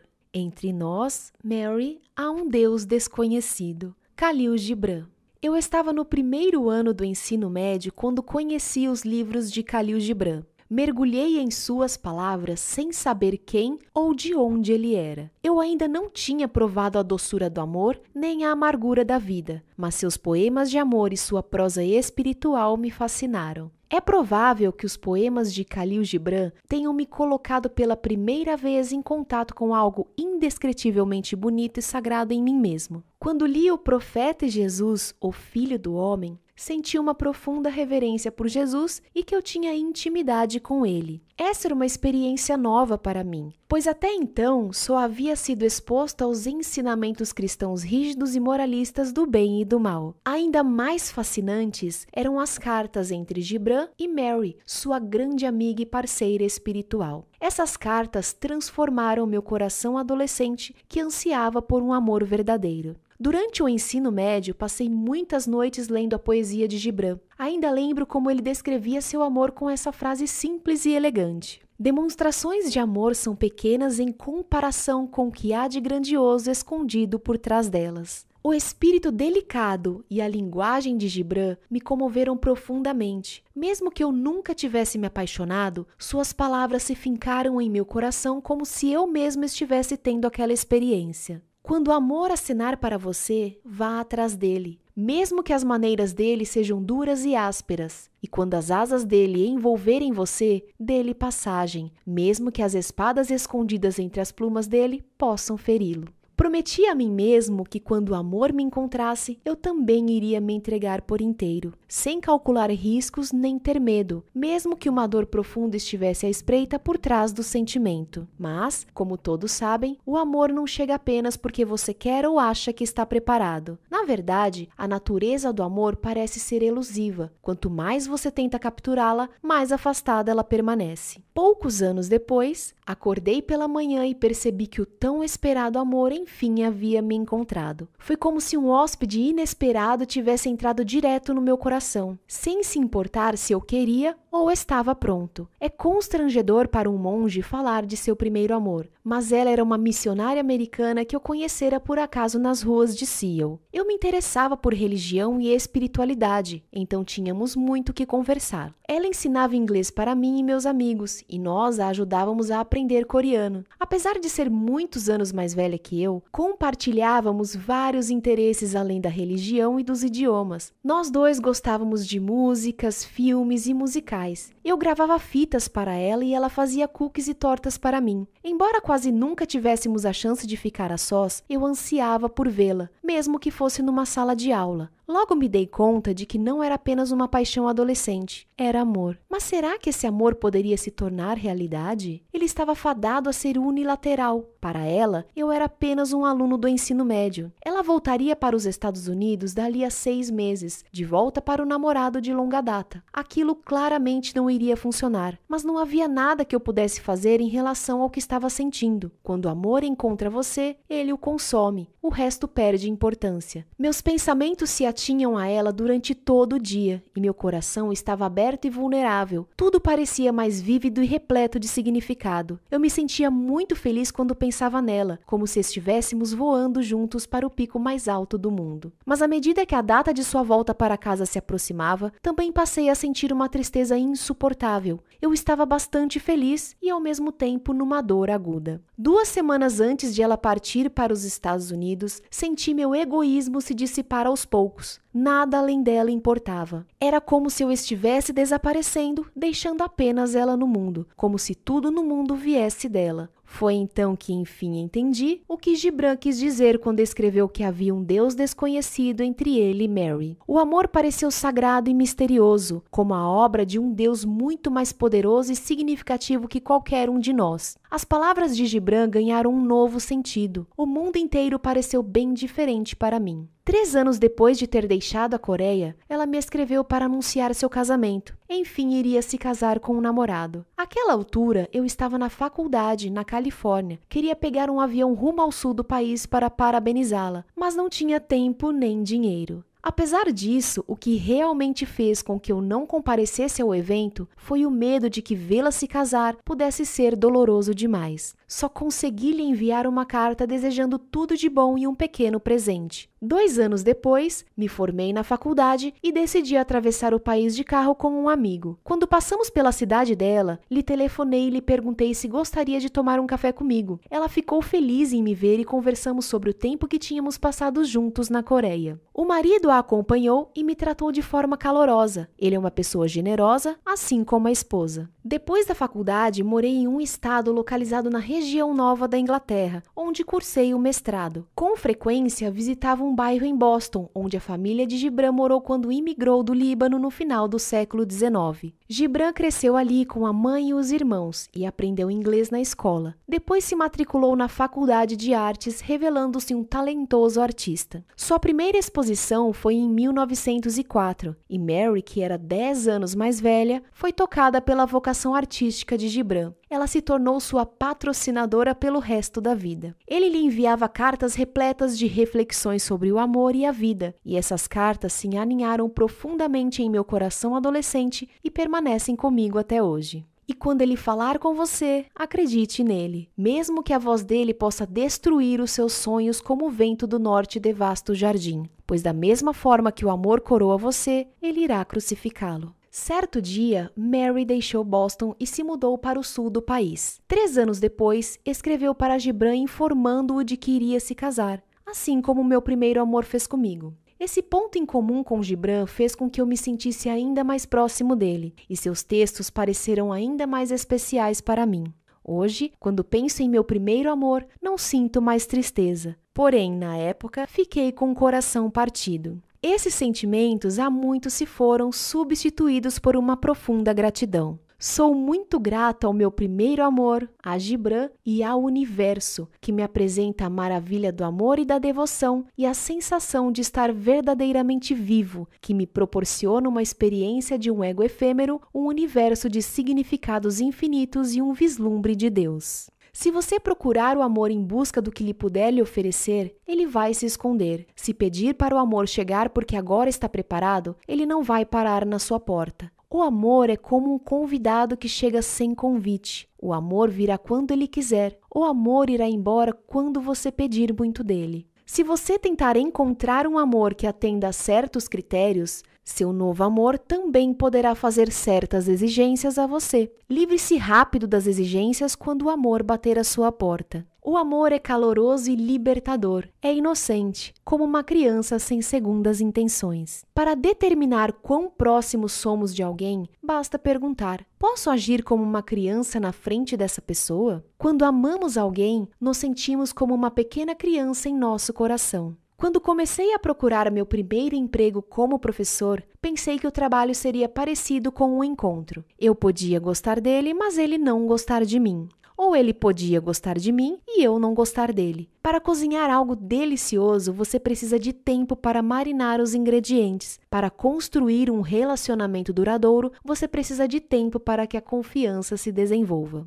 Quando estiver saindo com alguém, modere seu entusiasmo. Você pode perguntar: o que há de errado em expressar meus verdadeiros sentimentos? Por que não posso dar a ela um presente e dizer que a amo? Suas palavras e seus presentes vão significar mais quando ela estiver pronta. Ame a pessoa, não os próprios sentimentos. O amor precisa ser equilibrado. Se você gosta mais de uma pessoa do que ela de você, dê-lhe tempo e espaço para que ela o alcance. É importante refrear suas emoções quando seus sentimentos não estiverem em equilíbrio com os dela.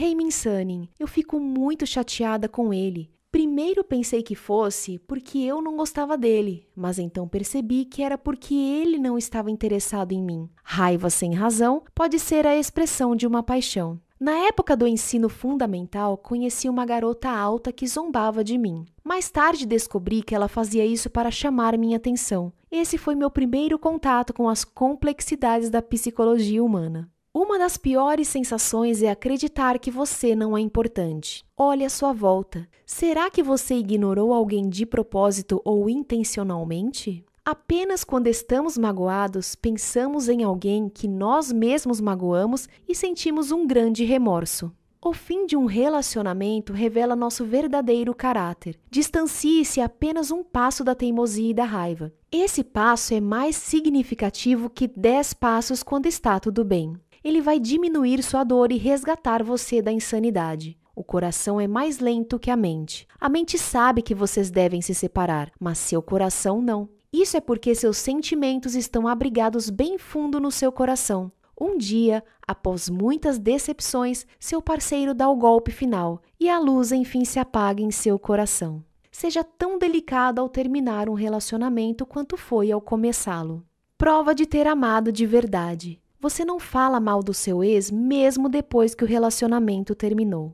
Às vezes, depois que um relacionamento acaba, você se pega pensando: espero que ela esteja feliz, sem amargura. Esse é um sinal de que você seguiu em frente. A dor causada por uma pessoa pode ser curada por outra, mas antes de sair e conhecer alguém, certifique-se de se dar tempo necessário para estar inteiro outra vez. Ou você pode acabar usando a pessoa que está prestes a conhecer. Um relacionamento excepcional não é o que tem um bom início, mas o que tem um bom desfecho. Os relacionamentos costumam começar por acaso, mas quando se trata de terminá-los, normalmente temos escolhas. Escolha o desfecho com sabedoria. Eu adoro o fato de você ser uma pessoa comum. Após a minha palestra, você se aproximou timidamente, com uma garrafa de leite de soja nas mãos e disse com delicadeza: Sunning, sinto muito por só poder lhe oferecer isso. Depois de me entregar a garrafa e um bilhete, você desapareceu em meio à multidão. Quando li seu bilhete, fiquei profundamente tocado. Obrigado do fundo do coração por me escutar e oferecer seus conselhos para uma pessoa tão comum e insignificante como eu. Com o calor da garrafa ainda em minhas mãos, lamentei por ter perdido a oportunidade de falar mais com você. E como é provável que nunca mais nos encontremos, decidi lhe escrever por aqui, esperando que de alguma forma essa mensagem chegue até você. Quero que saiba que adoro o fato de você ser uma pessoa comum, porque eu também sou. A verdade é que todos somos pessoas comuns. Não importa quão famoso ou bonito alguém seja, não importa quanto dinheiro tenha, quantas conquistas maravilhosas tenha alcançado. Todos compartilhamos nossa cota de percalços, mágoas e perdas. Temos que enfrentar desafios sobre os quais não temos controle. A solidão e o medo da morte vão nos acompanhar até nossos últimos dias. Todo mundo está na mesma jornada traiçoeira da glória maculada da vida. Logo, eu amo você, você que parou timidamente à minha frente, murmurando baixinho que é uma pessoa comum, oferecendo a garrafa morna do seu coração. Sem amor, nossa vida passaria num piscar de olhos. O amor tem o poder de parar o mundo por um momento. O amor faz o mundo parecer bonito. Quando há amor, há beleza. Quando o amor em sua vida estiver secando, procure a beleza à sua volta. É aí que o amor pode ser encontrado. Você é lindo não porque seja melhor que os outros, mas porque é apenas uma pessoa com um sorriso como o seu. Que você se apaixone pelo ser único que você é. Numa noite de verão, olho para cima e volto a atenção a uma estrela entre muitas.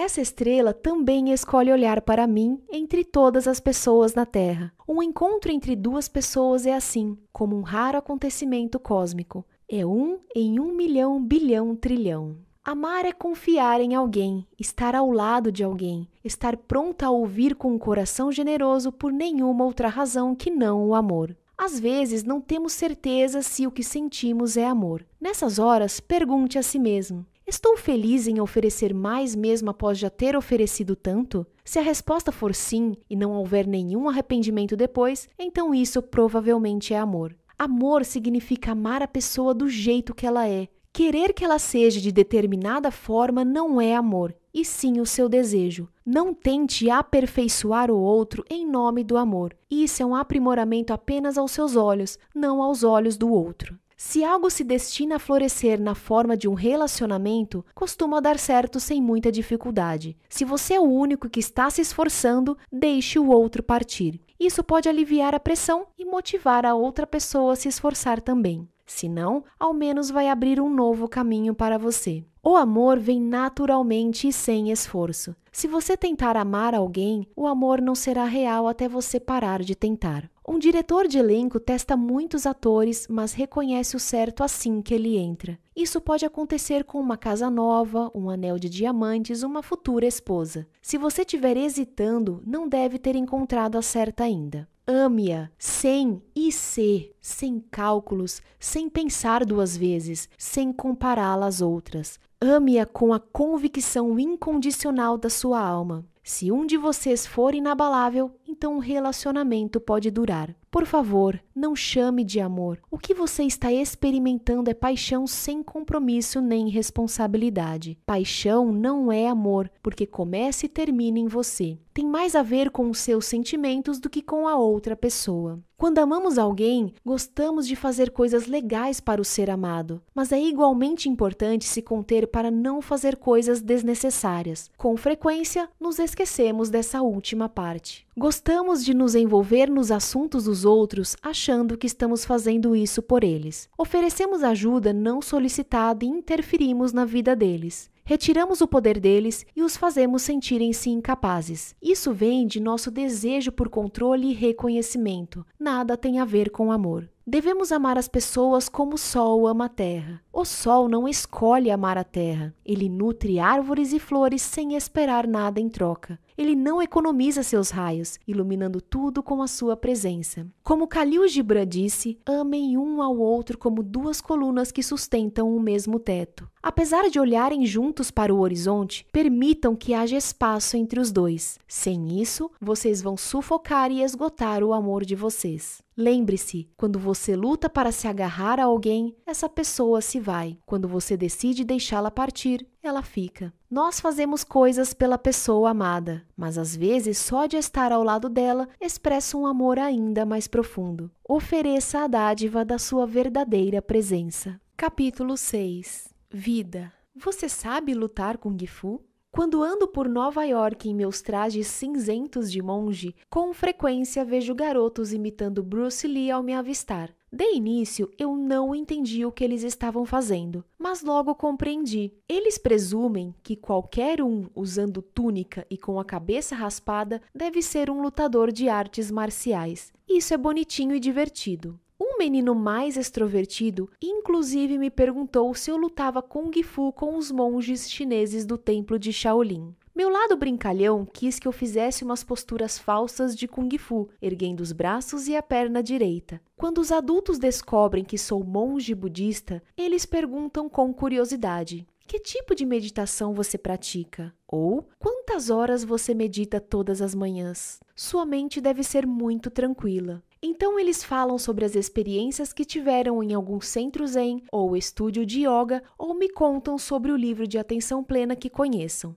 Para muitos adultos no Ocidente, parece que um mestre budista é alguém sereno e controlado graças à prática de meditação diária. Apesar de as suposições de crianças e adultos serem diferentes, acho que há uma semelhança subjacente todos têm curiosidade sobre o que um monge faz. Em outras palavras, quando se trata de imaginar a identidade de um monge, as pessoas no Ocidente tendem a se concentrar no comportamento dele. Quando estou na Coreia, perguntas diferentes me esperam. No metrô, por exemplo, quem estiver sentado ao meu lado pode perguntar: De que mosteiro você é? Ou em que templo você mora hoje em dia? Para os coreanos, parece que a parte mais determinante de uma pessoa é o local onde ela mora. Mesmo nos Estados Unidos, quando coreanos se conhecem, após dizerem os respectivos nomes, a primeira pergunta que fazem é: De que parte da Coreia você é? Parece que, para muitos coreanos, a identidade de alguém está mais ligada à sua cidade natal do que ao seu comportamento. Todas as vezes que volto à Coreia, me pergunto por que os coreanos são também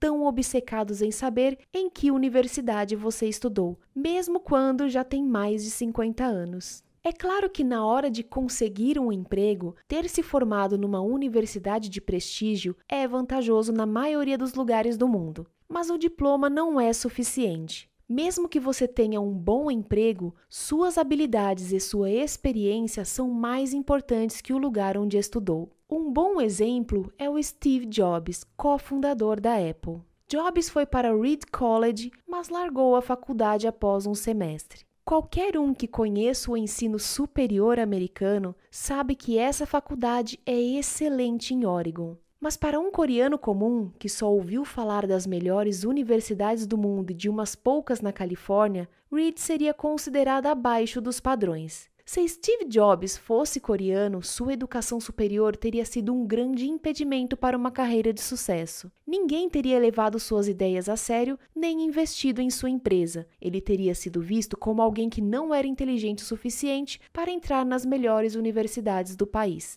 Isso me preocupa. Se considerarmos que a identidade de uma pessoa está ligada sobretudo à sua cidade de origem ou à universidade em que se formou, acabaremos olhando apenas para o passado dela, sem prestar atenção às suas habilidades atuais ou à visão do futuro. Apenas quem tiver nascido em uma boa família e tiver um bom currículo escolar e contatos certos terá a chance de alcançar o sucesso, enquanto aqueles que têm uma origem sem tanto prestígio, mas um grande potencial, não têm as mesmas oportunidades. Sempre que garotos se aproximam para perguntar se eu luto com Gifu, reflito sobre a minha vida. Será que estou me comportando como um mestre espiritual? Ou já me tornei complacente com a minha identidade e passei a ignorar o trabalho que fui chamado a realizar? Além disso, quando conheço alguém, eu faço o esforço necessário para enxergar o que há por trás de suas marcas sociais? Ou eu reduzo as pessoas ao passado delas sem conseguir ver quem realmente são? E então eu me lembro de que mesmo aqueles garotos podem ser nossos mestres espirituais se estivermos dispostos a abrir o coração para eles. A vida é como uma fatia de pizza. Parece deliciosa no anúncio, mas na prática não é tão gostosa quanto tínhamos imaginado. Quando sentir inveja da vida de alguém, lembre-se da pizza no anúncio. Sempre parece melhor do que de fato é. Alguma vez você já escolheu um prato do cardápio mais barato do que o que realmente queria, apenas para se arrepender quando ele chegou à mesa? Sempre fique com a primeira opção, se puder pagar por ela. É melhor do que uma vida repleta de arrependimentos. Na vida há muito mais momentos comuns do que extraordinários. Esperamos na fila do mercado, passamos horas indo para o trabalho, regamos as plantas e alimentamos nossos animais de estimação. Felicidade é encontrar instantes de alegria nesses momentos corriqueiros. Quando você se concentra, até a lista telefônica pode ser interessante. Se você está entediado, talvez não esteja se concentrando. Aonde quer que vá, cultive um senso de propriedade. Se vir lixo no chão da igreja, da biblioteca ou do parque, recolha-o. Quando você se apropria dos espaços, sua vida tem mais propósito e as pessoas vão notar seu bom exemplo. Faz sentido que a Escandinávia seja famosa pelo design de móveis, já que, num clima frio, as pessoas passam mais tempo dentro de casa. Da mesma forma, a Itália é conhecida pelo design de vestuário. Faz sentido que, num clima quente, as pessoas prestem atenção na forma como se apresentam fora de casa. O lugar onde vive molda você. Você mora num lugar que contribui para a realização de seus sonhos? Não pensamos duas vezes antes de comprar uma taça de vinho, e mesmo assim hesitamos na hora de comprar um livro, que custa o mesmo que uma ou duas taças de vinho. A maioria das pessoas não é capaz de perceber a diferença entre uma garrafa de vinho barata e uma cara. A diferença dos valores é o preço da sua vaidade. Quando for comprar algo que irá durar muito tempo, como uma casa ou um piano, escolha o melhor dentro das suas possibilidades, não algo que sirva apenas por enquanto. Você pode pensar que é bom o suficiente, mas após um tempo vai se arrepender. Um bom cliente não diz, por favor, faça o que achar melhor. Ele sabe bem o que quer e se comunica de uma forma clara. Um cliente pode até não comunicar o que quer, mas ainda assim terá preferências, que poderão se expressar como uma reclamação depois de ter terminado o serviço. Quando houver um problema, discuta-o com a pessoa responsável. Se você abordar a questão com rodeios, por meio de outras pessoas, por medo de abalar o outro e a relação de vocês, o problema se tornará mais complicado. Vá direto à fonte e lide com a pessoa, mesmo que isso deixe você desconfortável. Quanto mais você sabe, mais acha que não sabe. Quanto menos você sabe, mais acha que sabe. Qualquer fenômeno social é difícil de generalizar.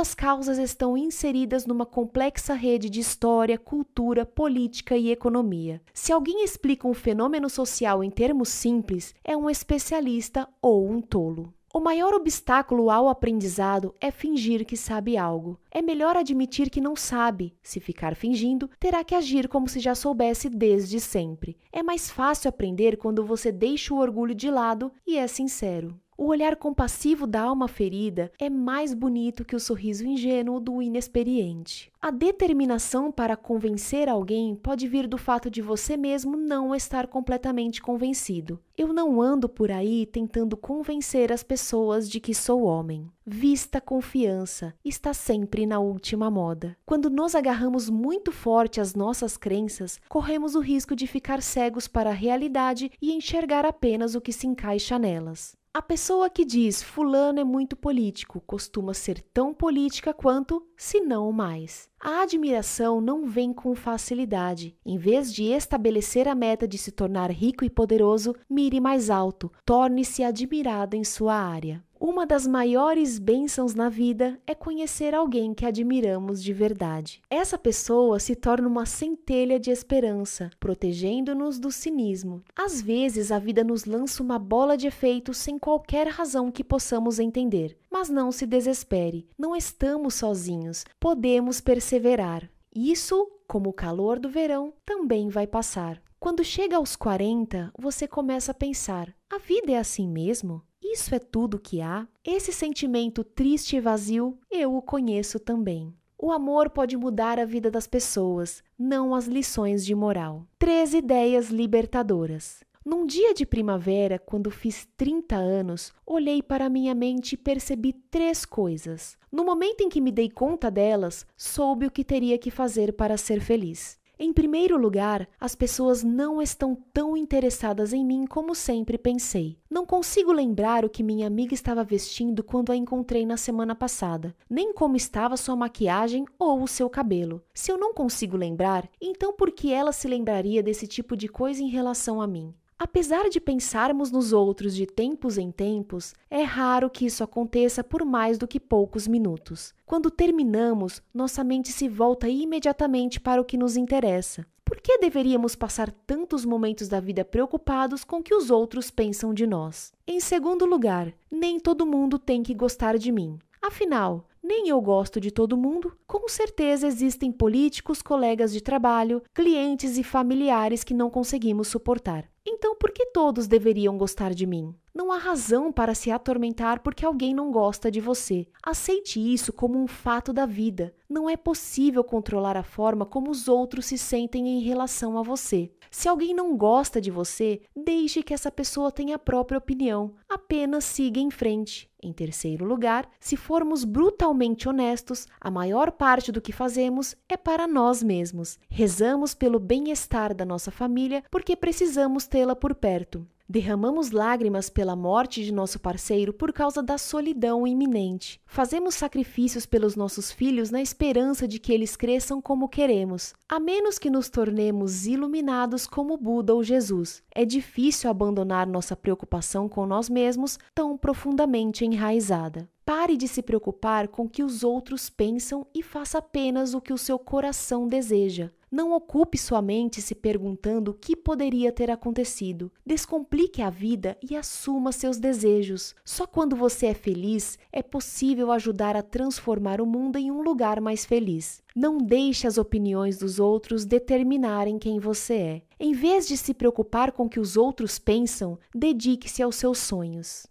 Quando uma pessoa não gosta de nós, isso é problema dela, não nosso. Nem todo mundo vai gostar da gente. Isso só é um problema se deixarmos que nos incomode. Quando reclamamos que algo que precisamos fazer é muito difícil, apenas acrescentamos mais uma camada de dificuldade. Respire fundo e faça logo o que tem que fazer. Anote numa folha de papel o nome dos lugares para onde quer viajar antes de morrer, das pessoas que espera conhecer, dos shows que espera curtir, dos jogos esportivos que adoraria assistir, dos restaurantes a que precisa ir. Então experimente tudo, item por item. Ninguém precisa saber da lista. Permita-se ter um segredo com você mesmo. Será bom fazer algo apenas para si. A vida é como jazz. A maior parte é improviso, não se pode controlar todas as variáveis. Devemos viver com insolência e estilo, não importa o que aconteça. Podemos amar nossos familiares e rezar pela felicidade deles. Podemos oferecer conselhos e ajudar quando é necessário, mas não podemos tomar decisões por eles nem fazê-los agir da forma que queremos. Há muita coisa na vida que não controlamos. Isso inclui as pessoas mais próximas de nós. Se você é bom num esporte, fica mais fácil aprender outro. Se você é fluente numa língua estrangeira, fica mais fácil aprender outra. Se descobre como administrar o pequeno negócio, é mais fácil administrar o segundo ou o terceiro. Não tenha inveja de que é bom em muitas coisas. Primeiro aprenda a ser bom em uma, logo você será capaz de fazer duas ou três. Uma árvore majestosa é a primeira a ser cortada para virar madeira, enquanto uma mais modesta continua viva. Da mesma forma, um verdadeiro mestre esconde a própria virtude e nunca se gaba da própria excelência. Sonhe alto, mas comece de baixo. Um pequeno ajuste pode ter um grande efeito em sua vida. Por exemplo, se quiser ser mais saudável, comece indo para a cama meia hora mais cedo. Se quiser perder peso, comece bebendo água em vez de um refrigerante. Se precisa terminar um projeto importante, comece organizando sua mesa de trabalho.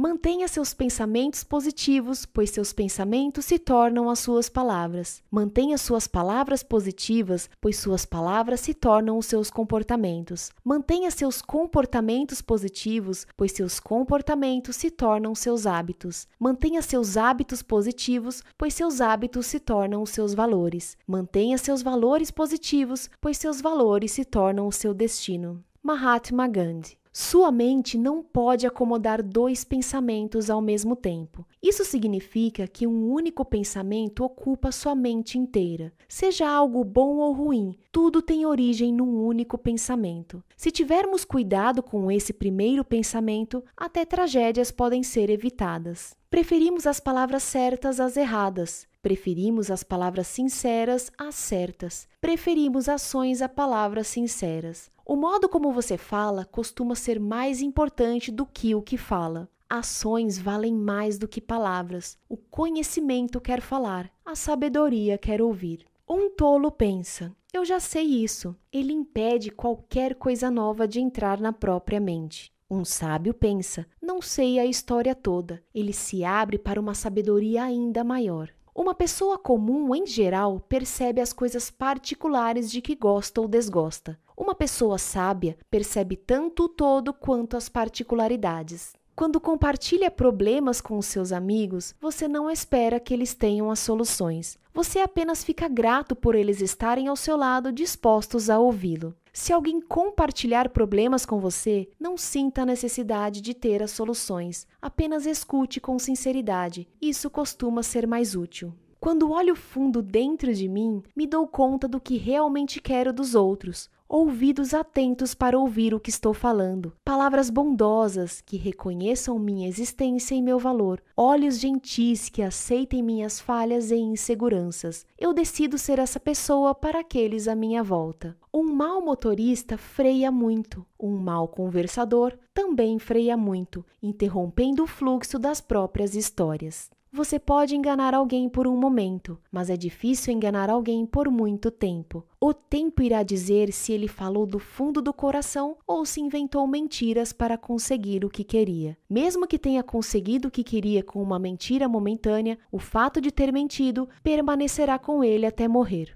Quando não há inveja nem expectativa, mesmo a pessoa mais rica e poderosa é só mais um ser humano. Apenas quando estamos com inveja do que ela tem ou esperamos algo dela é que nos tornamos descontentes e perdemos a compostura. Trapaceiros adoram falar manso sobre ganhos futuros, insistindo que as coisas vão dar certo se lhe dermos ouvidos. Quando nossa ganância é despertada, somos passados para trás. Um negociador inteligente leva a outra parte a pensar que ela ganhou ao mesmo tempo que o próprio consegue tudo o que quer. Se a outra parte se sente lisonjeada e superior e deixa que o negociador inteligente faça do jeito que prefere, então de fato foi o negociador quem ganhou. Uma ironia cruel. A recompensa de alguém que trabalha duro é mais trabalho. Se somos rápidos em fazer um favor, as pessoas são rápidas em esquecer a gratidão. Se fazemos um favor impondo várias condições, as pessoas expressam imensa gratidão. Capítulo 7 Futuro uma palavra de incentivo pode mudar o futuro.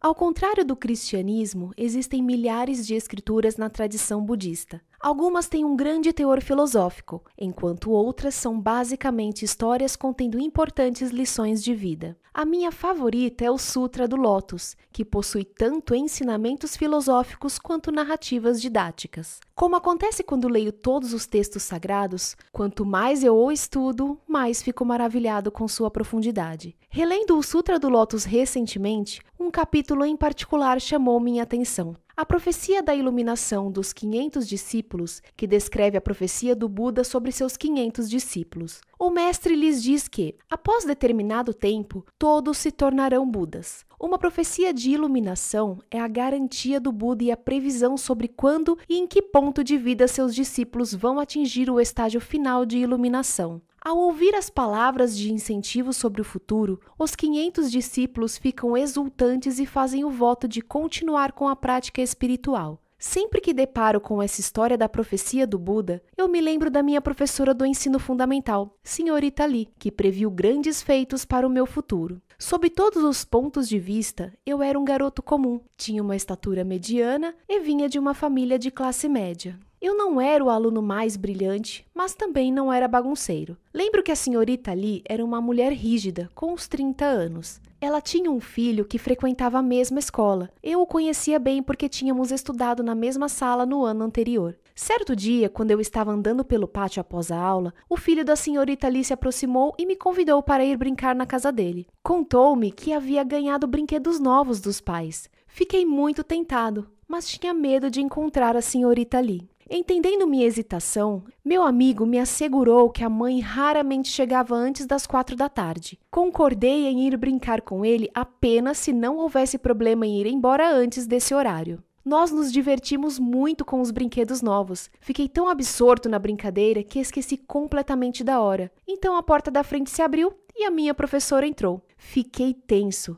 pensando que levaria uma bronca por estar brincando em vez de fazer o dever de casa. Para minha surpresa, a senhorita Lee me saudou com um largo sorriso. Ela falou comigo de forma calorosa e me deu um abraço, como se eu fosse seu filho. Durante esse gesto, percebi que, na verdade, a senhorita Lee era uma pessoa boa e amorosa, mas não tinha escolha, pois precisava parecer rígida na escola a fim de manter o controle da classe. Ela me deu uma guloseima que oferecia ao seu filho apenas em ocasiões especiais. Enquanto eu comia, acariciou minha cabeça com delicadeza e disse: Você será um bom aluno e um bom exemplo para os seus amigos. Tenho certeza de que você vai se tornar uma ótima pessoa, que levará sabedoria e felicidade para muita gente. Meu jovem coração ficou mais que comovido. Depois desse dia, passei a estudar muito e a tentar ser um exemplo para todos os alunos. Como a senhorita ali havia depositado confiança em mim, estava determinado a não decepcioná-la. Acredito que tenha me tornado quem sou hoje graças ao que ela me disse naquela tarde. Sem suas palavras generosas, eu não teria tido a confiança necessária para alcançar o sucesso acadêmico, nem para me tornar professor universitário e mestre espiritual.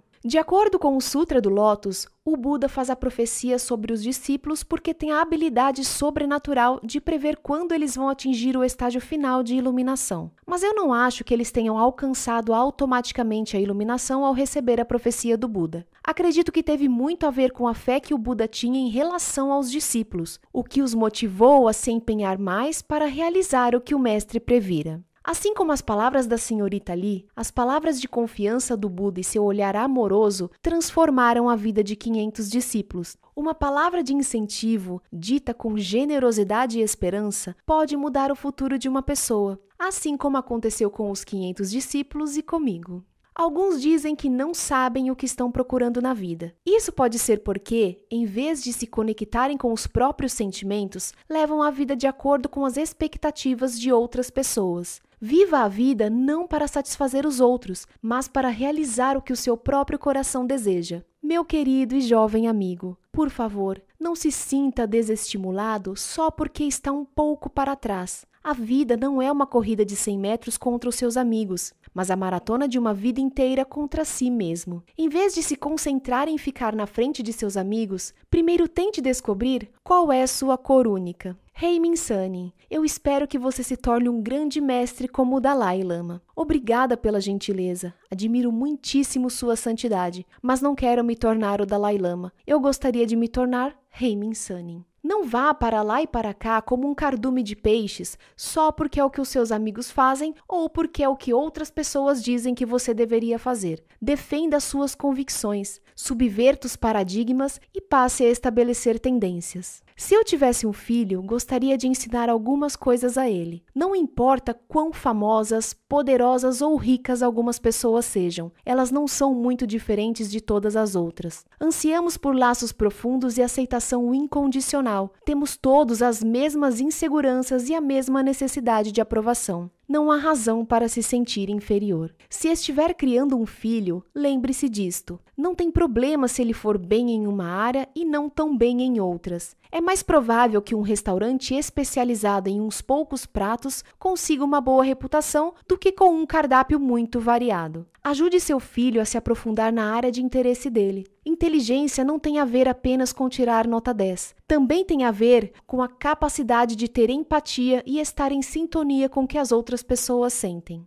Você é uma mãe ou um pai controlador? Está dedicando atenção demais ao seu filho? Se a resposta for sim, dedique parte dessa atenção aos seus pais. Se for bondoso com eles, seu filho vai aprender como tratar você no futuro. Desde a mais tenra idade, ensinam a algumas crianças que elas devem competir e elas acabam preocupadas com o que os pais vão dizer, inseguras pensando que os amigos vão julgá-las. Deixe que elas saibam que está tudo bem em curtir a vida. Ajude-as a descobrir que os talentos não podem ser comparados. Respeite-as para que elas saibam como é ser respeitado. Por que o ensino médio não ensina habilidades essenciais para a vida? Como, por exemplo, cozinhar, ir a um encontro, controlar o próprio peso, ser financeiramente responsável, se recuperar depois de uma decepção, ter consciência dos pensamentos e das emoções. Em vez de montar um currículo apenas para conseguir um emprego, desfrute do processo de aprender algo novo. Não faça apenas pelo fim,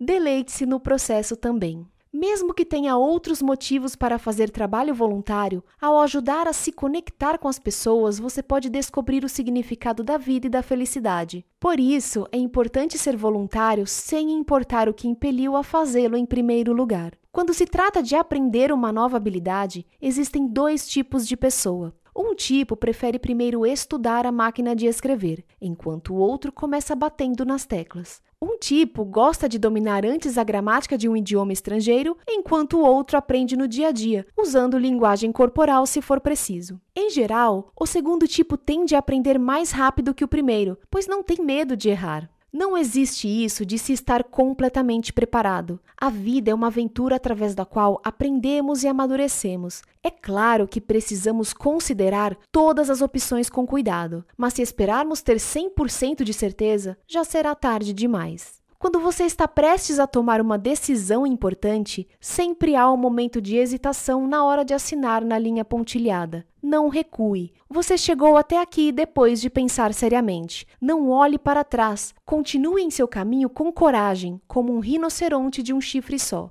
Às vezes você precisa se manter firme às suas convicções. Você não pode agradar todo mundo. Não se reprima só porque está com medo de alguém criticá-lo. É provável que você ganhe alguns inimigos, mas muitos outros vão respeitá-lo por defender aquilo em que acredita. Não recuse muitas oportunidades. Se você insistir que precisa estar mais bem preparado, poderá não ser convidado de novo quando estiver pronto. Você está preparado, você pode encarar o desafio. Quando acordar pela manhã, diga a si mesmo: Não vou passar o dia de hoje de forma passiva, fazendo apenas o que os outros me mandam. Vou tomar a iniciativa e criar o meu próprio destino. Estabeleça uma meta para a semana. Há uma grande diferença entre ter uma meta e não ter. Uma conquista significativa pode se originar de um único pensamento. Mesmo que você tenha apenas um sonho simples, não guarde-o para si. Fale aos outros sobre ele. Quando você tiver dito a 10 pessoas, ele já estará mais perto de se realizar.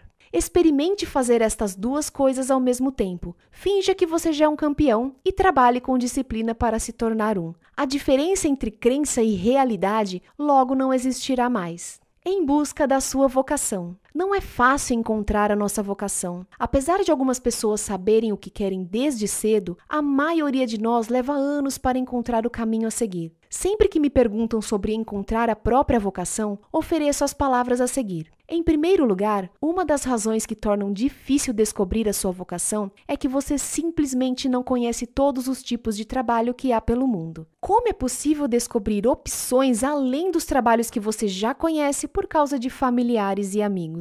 A maneira mais fácil de se expor a uma variedade de experiências indiretas é a leitura. Você já leu sobre ciências, viagens, moda, arte ou política? E sobre educação, psicologia, finanças, saúde, comida, música ou esportes? Leia muito para explorar diferentes profissões. Você também pode ler a biografia de alguém que admira e emular seu comportamento. Livros ampliam os horizontes e o apresentam a novas possibilidades. Em segundo lugar, é difícil encontrar a própria vocação porque muitos acreditam equivocadamente que devem olhar apenas para dentro de si a fim de descobrir as próprias paixões. Apesar de ser verdade que possuímos interesses e talentos inatos, com frequência não sabemos quais eles são até termos experiências na vida real. Ter uma grande variedade de experiências pode ajudá-lo a descobrir a sua paixão interior. Experimente vários empregos de meio período e estágios ou faça trabalho voluntário. Não tenha medo de arregaçar as mangas e colocar a mão na massa. Quando estiver imerso na realidade de uma profissão, você irá descobrir se ela combina com você. Experiências de trabalho abrem as portas para uma oportunidade de carreira que você nunca considerou. Em terceiro lugar, é difícil encontrar sua vocação sem se conhecer o suficiente. Você sabe que tipo de trabalho seria bem-sucedido?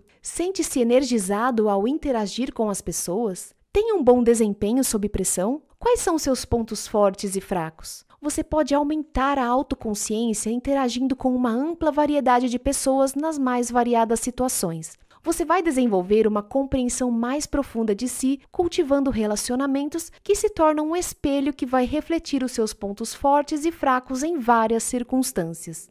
Não tenha medo de conhecer pessoas novas. Conheça as pessoas que trabalham na área pela qual você se interessa. Vá a encontros, eles são uma boa forma de aprender sobre si mesmo. Descubra que tipos de pessoas são compatíveis com a sua personalidade. A partir dessas experiências, você terá uma boa ideia sobre que tipos de pessoa gostaria de estar cercado. Por fim, não escolha sua carreira com base no que os outros vão pensar dessa decisão. A verdade é que as outras pessoas não pensam tanto assim em você. Se acha que vai gostar de algo, não pense muito, apenas faça. Mesmo que termine se revelando diferente do que esperava, você ainda estará grato pelo que a situação lhe ensinou. Desejo-lhe toda a sorte do mundo. Meça seu valor, não pelo saldo da sua conta bancária, mas pela frequência da sua generosidade. A faculdade em que você se formou não é importante. A vida que escolheu levar após a faculdade é. Em um processo seletivo, gosto de pessoas confiantes, mas que conseguem admitir quando estão erradas. Para esse tipo de pessoa, eu não preciso de mais nenhuma referência, porque elas são seguras de si e não vão deixar o ego atrapalhar. Quando estiver procurando um emprego, tente descobrir por quanto tempo os funcionários ficam na empresa. Isso é mais importante do que o tamanho da companhia ou o salário oferecido. Se as pessoas sempre saem de lá, isso evidencia muita coisa. Você está nervoso ou até mesmo apavorado com um novo emprego? É porque está com medo de decepcionar o novo chefe? Apenas dê o seu melhor sem duvidar da sua eficiência. Mesmo que o seu desempenho não seja magnífico, se for sincero e dedicado, seu chefe e seus colegas vão gostar de você. Se você visitar um local de trabalho que pareça muito melhor que o seu, em vez de sentir inveja, examine-o com mais atenção. Você pode descobrir um ponto negativo e mudar sua primeira impressão. No momento em que se der conta disso, você vai se sentir grato pelo seu atual emprego.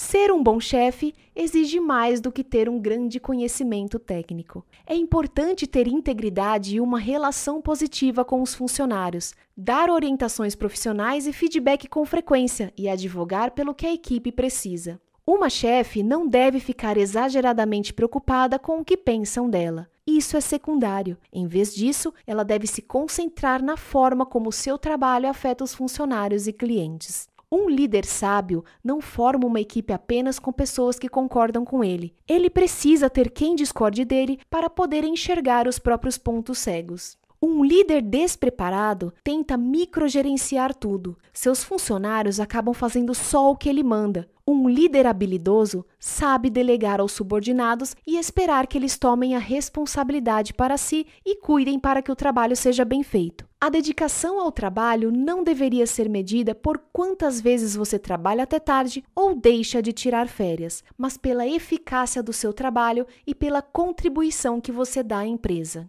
As pessoas com frequência têm expectativas pouco realistas sobre o sucesso do seu primeiro livro, álbum ou show.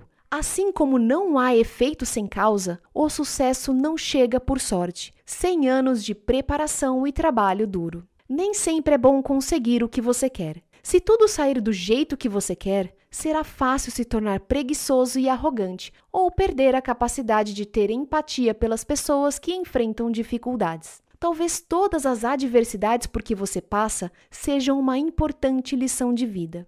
Um jockey não chicoteia um cavalo parado. Um jockey só chicoteia o cavalo que está correndo. Quando a sua professora lhe der uma advertência, aprenda a aceitá-la com dignidade. Ela está fazendo isso porque se importa. Ela acredita que você pode se sair melhor. Ter liberdade é mais importante do que ter dinheiro. É melhor levar o tipo de vida que você quer do que ganhar mais e ser subjugado. Não venda sua liberdade. Se uma pessoa insiste que você siga o caminho bem-sucedido dela, mas isso não é o que o seu coração deseja, escute o seu coração antes que seja tarde demais. A afirmação mais vaga e menos efetiva: vou querer qualquer coisa. Algumas pessoas gostariam que alguém decidisse tudo por elas. Aí está a oportunidade para líderes carismáticos tirarem vantagem delas. Nunca abra mão do poder de tomar decisões sobre a sua vida. Buda e Jesus existem porque você existe. Você é o dono da sua vida. Valorize-se em primeiro lugar. Eu me tornei uma pessoa espiritualizada porque queria descobrir o verdadeiro significado da vida, porque queria despertar para a minha verdadeira natureza,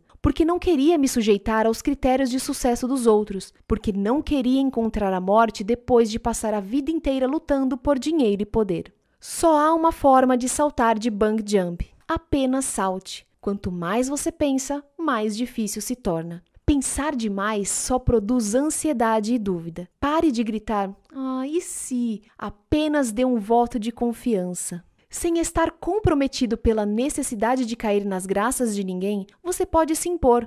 Não importa com quem esteja lidando. Se você leva uma vida honrada e honesta, não há por que ter medo de falar a verdade. O grande mestre zen coreano Ki Yong Bong, 1892-1982, certa vez disse: Aqueles que não têm consciência do verdadeiro ser vivem como cegos, coçando sem querer a perna de outra pessoa. Se você gostaria de coçar apenas a própria perna, primeiro desperte para o seu verdadeiro ser. Capítulo 8 Espiritualidade Primos há muito perdidos. Não julguem para que vocês não sejam julgados, pois da mesma forma que julgarem, vocês serão julgados, e a medida que usarem também será usada para medir vocês. Sempre que leio essa passagem bíblica, lembro de uma filosofia similar da tradição budista chamada Lei do Karma. Como muitos sabem, trata-se da lei de causa e efeito frequentemente descrita no Ocidente como você colhe o que planta ou tudo que vai, volta. É um conselho maravilhoso que nos compele a examinar as consequências de pensamentos, palavras e ações. Apesar de ser budista, fui profundamente influenciado por algumas passagens da Bíblia. A primeira vez que a estudei com seriedade foi na faculdade, para a aula de religião comparada. Aprendi sobre a história do cristianismo e analisei várias lições bíblicas, e logo comecei a abrir meu coração. Eu me dei conta de que a verdade não é propriedade exclusiva de nenhuma religião. Sua natureza permite que pessoas das mais variadas religiões a reconheçam e respeitem. Cerca de dois anos atrás, tive a oportunidade única de visitar um vilarejo francês chamado Taizé, na Borgonha, com alguns monges mais velhos da minha ordem budista. Trata-se de uma comunidade cristã ecumênica onde os freis vivem de acordo com a Bíblia. Taizé é um famoso local de peregrinação cristã, atraindo por ano mais de 100 mil jovens adultos de todo o mundo. Os peregrinos costumam passar vários dias na comunidade, participando de orações de manhã, de tarde e de noite, assim como de reflexões em silêncio e de discussões em grupo. Eu já estava familiarizado com os cantos comoventes da comunidade de Taizé e esperava ansiosamente pela oportunidade de participar de suas maravilhosas sessões de oração. Quando chegamos ao belo vilarejo, os freis saíram e nos saudaram calorosamente. Em túnicas brancas, eles tinham sorrisos gentis e uma presença tranquila, quase como se fossem anjos encarnados. Nossas túnicas cinzentas eram muito semelhantes às deles e parecia que tínhamos nos tornado uma grande família. Os freis nos levaram para um tour pela comunidade e, para nos dar as boas-vindas oficiais, cantaram com o Fitentimini Dominó uma das canções mais lindas que já ouvi em toda a minha vida. Fomos convidados a conhecer seus aposentos e depois ficamos batendo papo até a hora das orações do meio-dia na igreja de reconciliação. Quanto mais tempo eu passava em Taizé, mais percebia semelhanças com a vida no mosteiro budista. Os freis passavam horas em orações silenciosas como uma forma de voltar a atenção para o Deus interior, prática não muito diferente da nossa de meditação silenciosa. Outra semelhança é que os fiéis usavam um anel para representar seus votos a Deus. Os monges da minha ordem usam uma pequena marca de queimadura de incenso no braço esquerdo quando recebem os preceitos completos. Algumas pessoas podem pensar que a vida numa comunidade assim é repressora, rígida e difícil, mas não é o caso. A vida monástica é caracterizada pelas belezas simples e as alegrias inesperadas. Os monges encontram felicidade em coisas que podem parecer triviais para aqueles que estão em busca das armadilhas materiais do sucesso. Assistir à mudança das estações, as magnólias florescendo, as deslumbrantes folhas do outono, a primeira neve, traz uma sensação indescritível de alegria e de gratidão. Uma simples refeição feita com ingredientes frescos das montanhas ao redor é fonte de grande contentamento. E como nossos irmãos de mosteiro são nossos amigos, mestres e familiares, nunca nos sentimos sozinhos. No almoço, para nossa completa surpresa, nos ofereceram kimchi, um prato típico coreano. Eles nos disseram que os próprios freis haviam se reunido pouco antes de nossa chegada para prepará-lo. Ficamos tão tocados pela hospitalidade que não soubemos como retribuir. Apesar de sermos de outra religião e de um país diferente, eles nos receberam com respeito e amor. Quando partimos de Taizé, nos sentimos como se tivéssemos acabado de visitar primos há muito perdidos. Eu sabia que reverenciaria esses laços pelo resto da vida. Até hoje, quando encontro um dos monges mais velhos que foram a Taizé comigo, nos lembramos com carinho do kimchi e das baguetes oferecidos pelos freis. Como devemos considerar um caminho espiritual diferente? Devemos abordá-lo com humildade e com a boa vontade de aprender sobre outra tradição. Se a nossa fé puder ser abalada pelo mero conhecimento sobre uma tradição diferente, não vale mesmo a pena preservá-la. Assim como minha fé é preciosa e significativa para mim, não aconteceria o mesmo com as pessoas que têm outra fé? Assim como minha mãe é querida e importante para mim, não seria também esse o caso do meu vizinho e da mãe dele? que as pessoas saibam a diferença entre a certeza de uma fé e a tolice de atacar outras crenças, que a fé nunca se torne uma arma ideológica para justificar a violência. Se Jesus, o Buda, Confúcio estivessem vivos e se reunissem no mesmo lugar, será que os três iriam discutir para saber quem está certo? Ou será que iriam respeitar e admirar os ensinamentos uns dos outros? Conflitos religiosos normalmente acontecem não entre os fundadores dessas religiões, mas entre os seus seguidores fanáticos.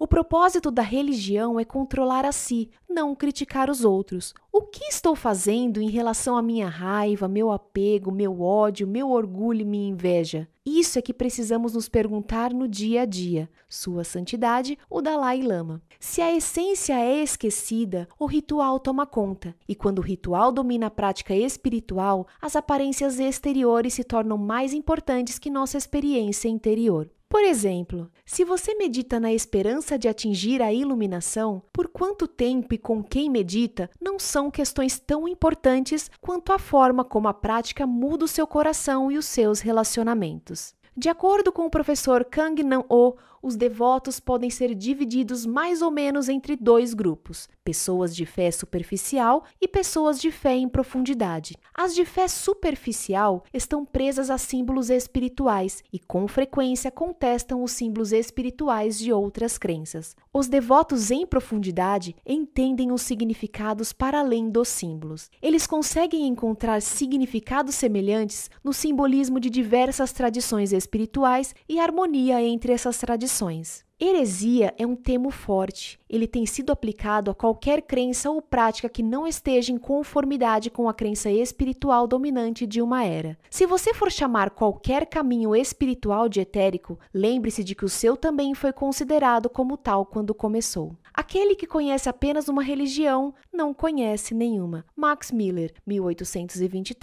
1823-1900. A ignorância sobre outros caminhos espirituais, combinada com o medo, pode levar à perseguição e à violência. As grandes tradições de todo o mundo ensinam humildade, amor e autocontrole. Nada de ruim pode resultar de aprender sobre elas. Você pode admirar o seu líder espiritual, mas nunca idolatrá-lo. A fé cega num líder pode facilmente fazê-lo agir como uma criança, entregando o próprio poder e esperando que o líder faça as coisas por você. O medicamento pode ser receitado, mas quem precisa tomá-lo é você. Um líder espiritual é um dedo que aponta para a lua. Se o dedo tenta se tornar a lua, isso pode levar a graves erros. Precisamos cultivar três inteligências para nosso bem-estar geral: inteligência crítica, inteligência emocional e inteligência espiritual. Se alguma delas é deixada de lado, atrapalha o crescimento das outras duas. Se você desenvolver a inteligência crítica, mas negligenciar a inteligência emocional, não será sensível ao sofrimento dos outros. Se desenvolver a inteligência emocional, mas negligenciar a inteligência espiritual, perderá a esperança ao ver o sofrimento do mundo. Se desenvolver a inteligência espiritual, mas negligenciar a inteligência crítica, poderá ser vítima de alguma seita. Quaisquer que sejam as circunstâncias, não se sinta inferior. Lembre que Deus criou você à sua divina imagem. Você é filha ou filho mais precioso de Deus. Também é o Buda, mesmo que ainda não tenha se dado conta. Você tem a mesma natureza de Buda que todos os Budas do universo. Não permita que ninguém faça se sentir menos que isso. A fé é supervalorizada enquanto a prática é subvalorizada. Se enfatizamos a fé no lugar da prática, a espiritualidade se torna ideologia, criando conflitos teológicos. Mas se nos concentrarmos em botar os ensinamentos em prática em nosso dia a dia, perceberemos que o amor ensinado por Jesus não é diferente da compaixão ensinada pelo Buda. Se você quer a paz entre os diferentes caminhos espirituais, coloque em prática o que prega três passagens bíblicas de Mateus que aprecio. Assim em tudo, façam aos outros o que vocês querem que lhes façam, pois esta é a lei e os profetas. Nem todo aquele que me diz Senhor, Senhor entrará no reino dos céus, mas apenas aquele que faz a vontade do meu Pai que estás nos céus. O rei responderá: Digo-lhes a verdade, o que vocês fizeram a algum dos meus menores irmãos, a mim o fizeram dois caminhos espirituais na mesma família. Quando seu caminho espiritual é diferente do de seu parceiro, quando seus irmãos tentam convertê-lo à nova crença deles, quando seu filho decide seguir um caminho diferente, isso pode criar tensão, constrangimento e estresse. Desentendimentos e discussões podem surgir e de repente você se vê tendo que organizar um funeral, um casamento ou um feriado religioso. É irônico que a espiritualidade tenha se tornado fonte de conflito, já que seus ensinamentos costumam pregar o amor e a reconciliação. Para quem estiver passando por problemas por ter dois caminhos espirituais na mesma família, eu gostaria de oferecer este conselho.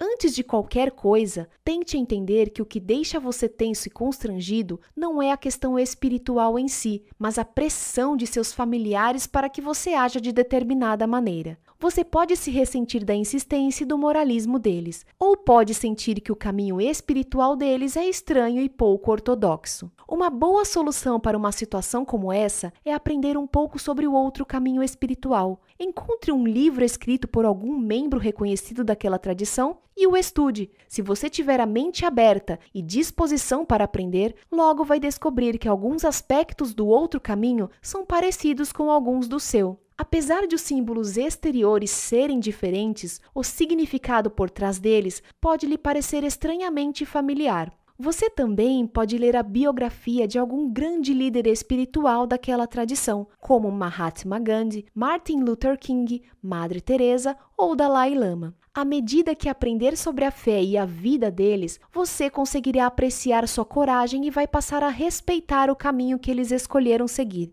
Essa mudança de atitude vai influenciar a dinâmica familiar de maneira positiva. Apesar de não poder controlar a forma como seus familiares lidam com a sua opção espiritual, pelo menos você não vai mais se sentir desconfortável em relação a eles. Mas se a sua família continuar a ter a mente fechada e a mostrar desrespeito, fale com confiança e os eduque. Diga a eles que os grandes líderes do caminho deles não agiam dessa forma. Eles respeitavam um ao outro e eram bons amigos.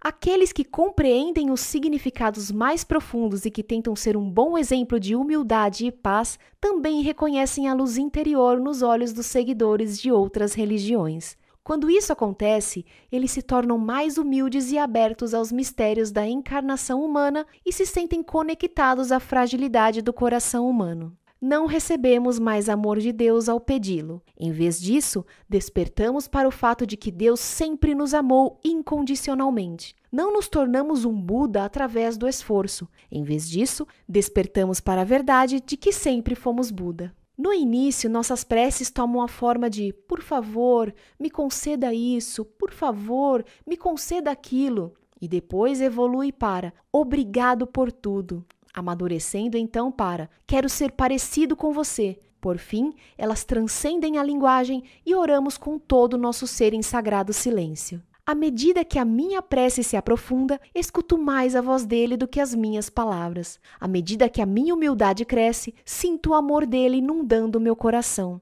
À medida que a minha mente se aquieta, mais sinto a presença dele a todo momento. À medida que a sua fé e a sua prática espiritual se aprofundam, a sensação de um eu ou ego separado diminui, deixando mais espaço para a divindade preencher seu coração. Se você tem orado mais para benefício próprio, mude de atitude e experimente orar para abrir mão de um pouco de controle. Se você tem rezado assim, por favor, me conceda isso, eu preciso muito que isso aconteça. Experimente rezar também dessa forma. Aumente meu coração para que ele possa colher e aceitar as coisas que eu não consigo. Não faça barganhas com Deus, Buda ou qualquer ser divino para que lhe dê o que você quer em troca de oferendas materiais. Se você não sabe como resolver um problema em sua vida, dê uma chance à oração. À medida que traz a atenção para dentro e procura sinceramente uma resposta, algo sagrado dentro de você abre a porta da sabedoria interior.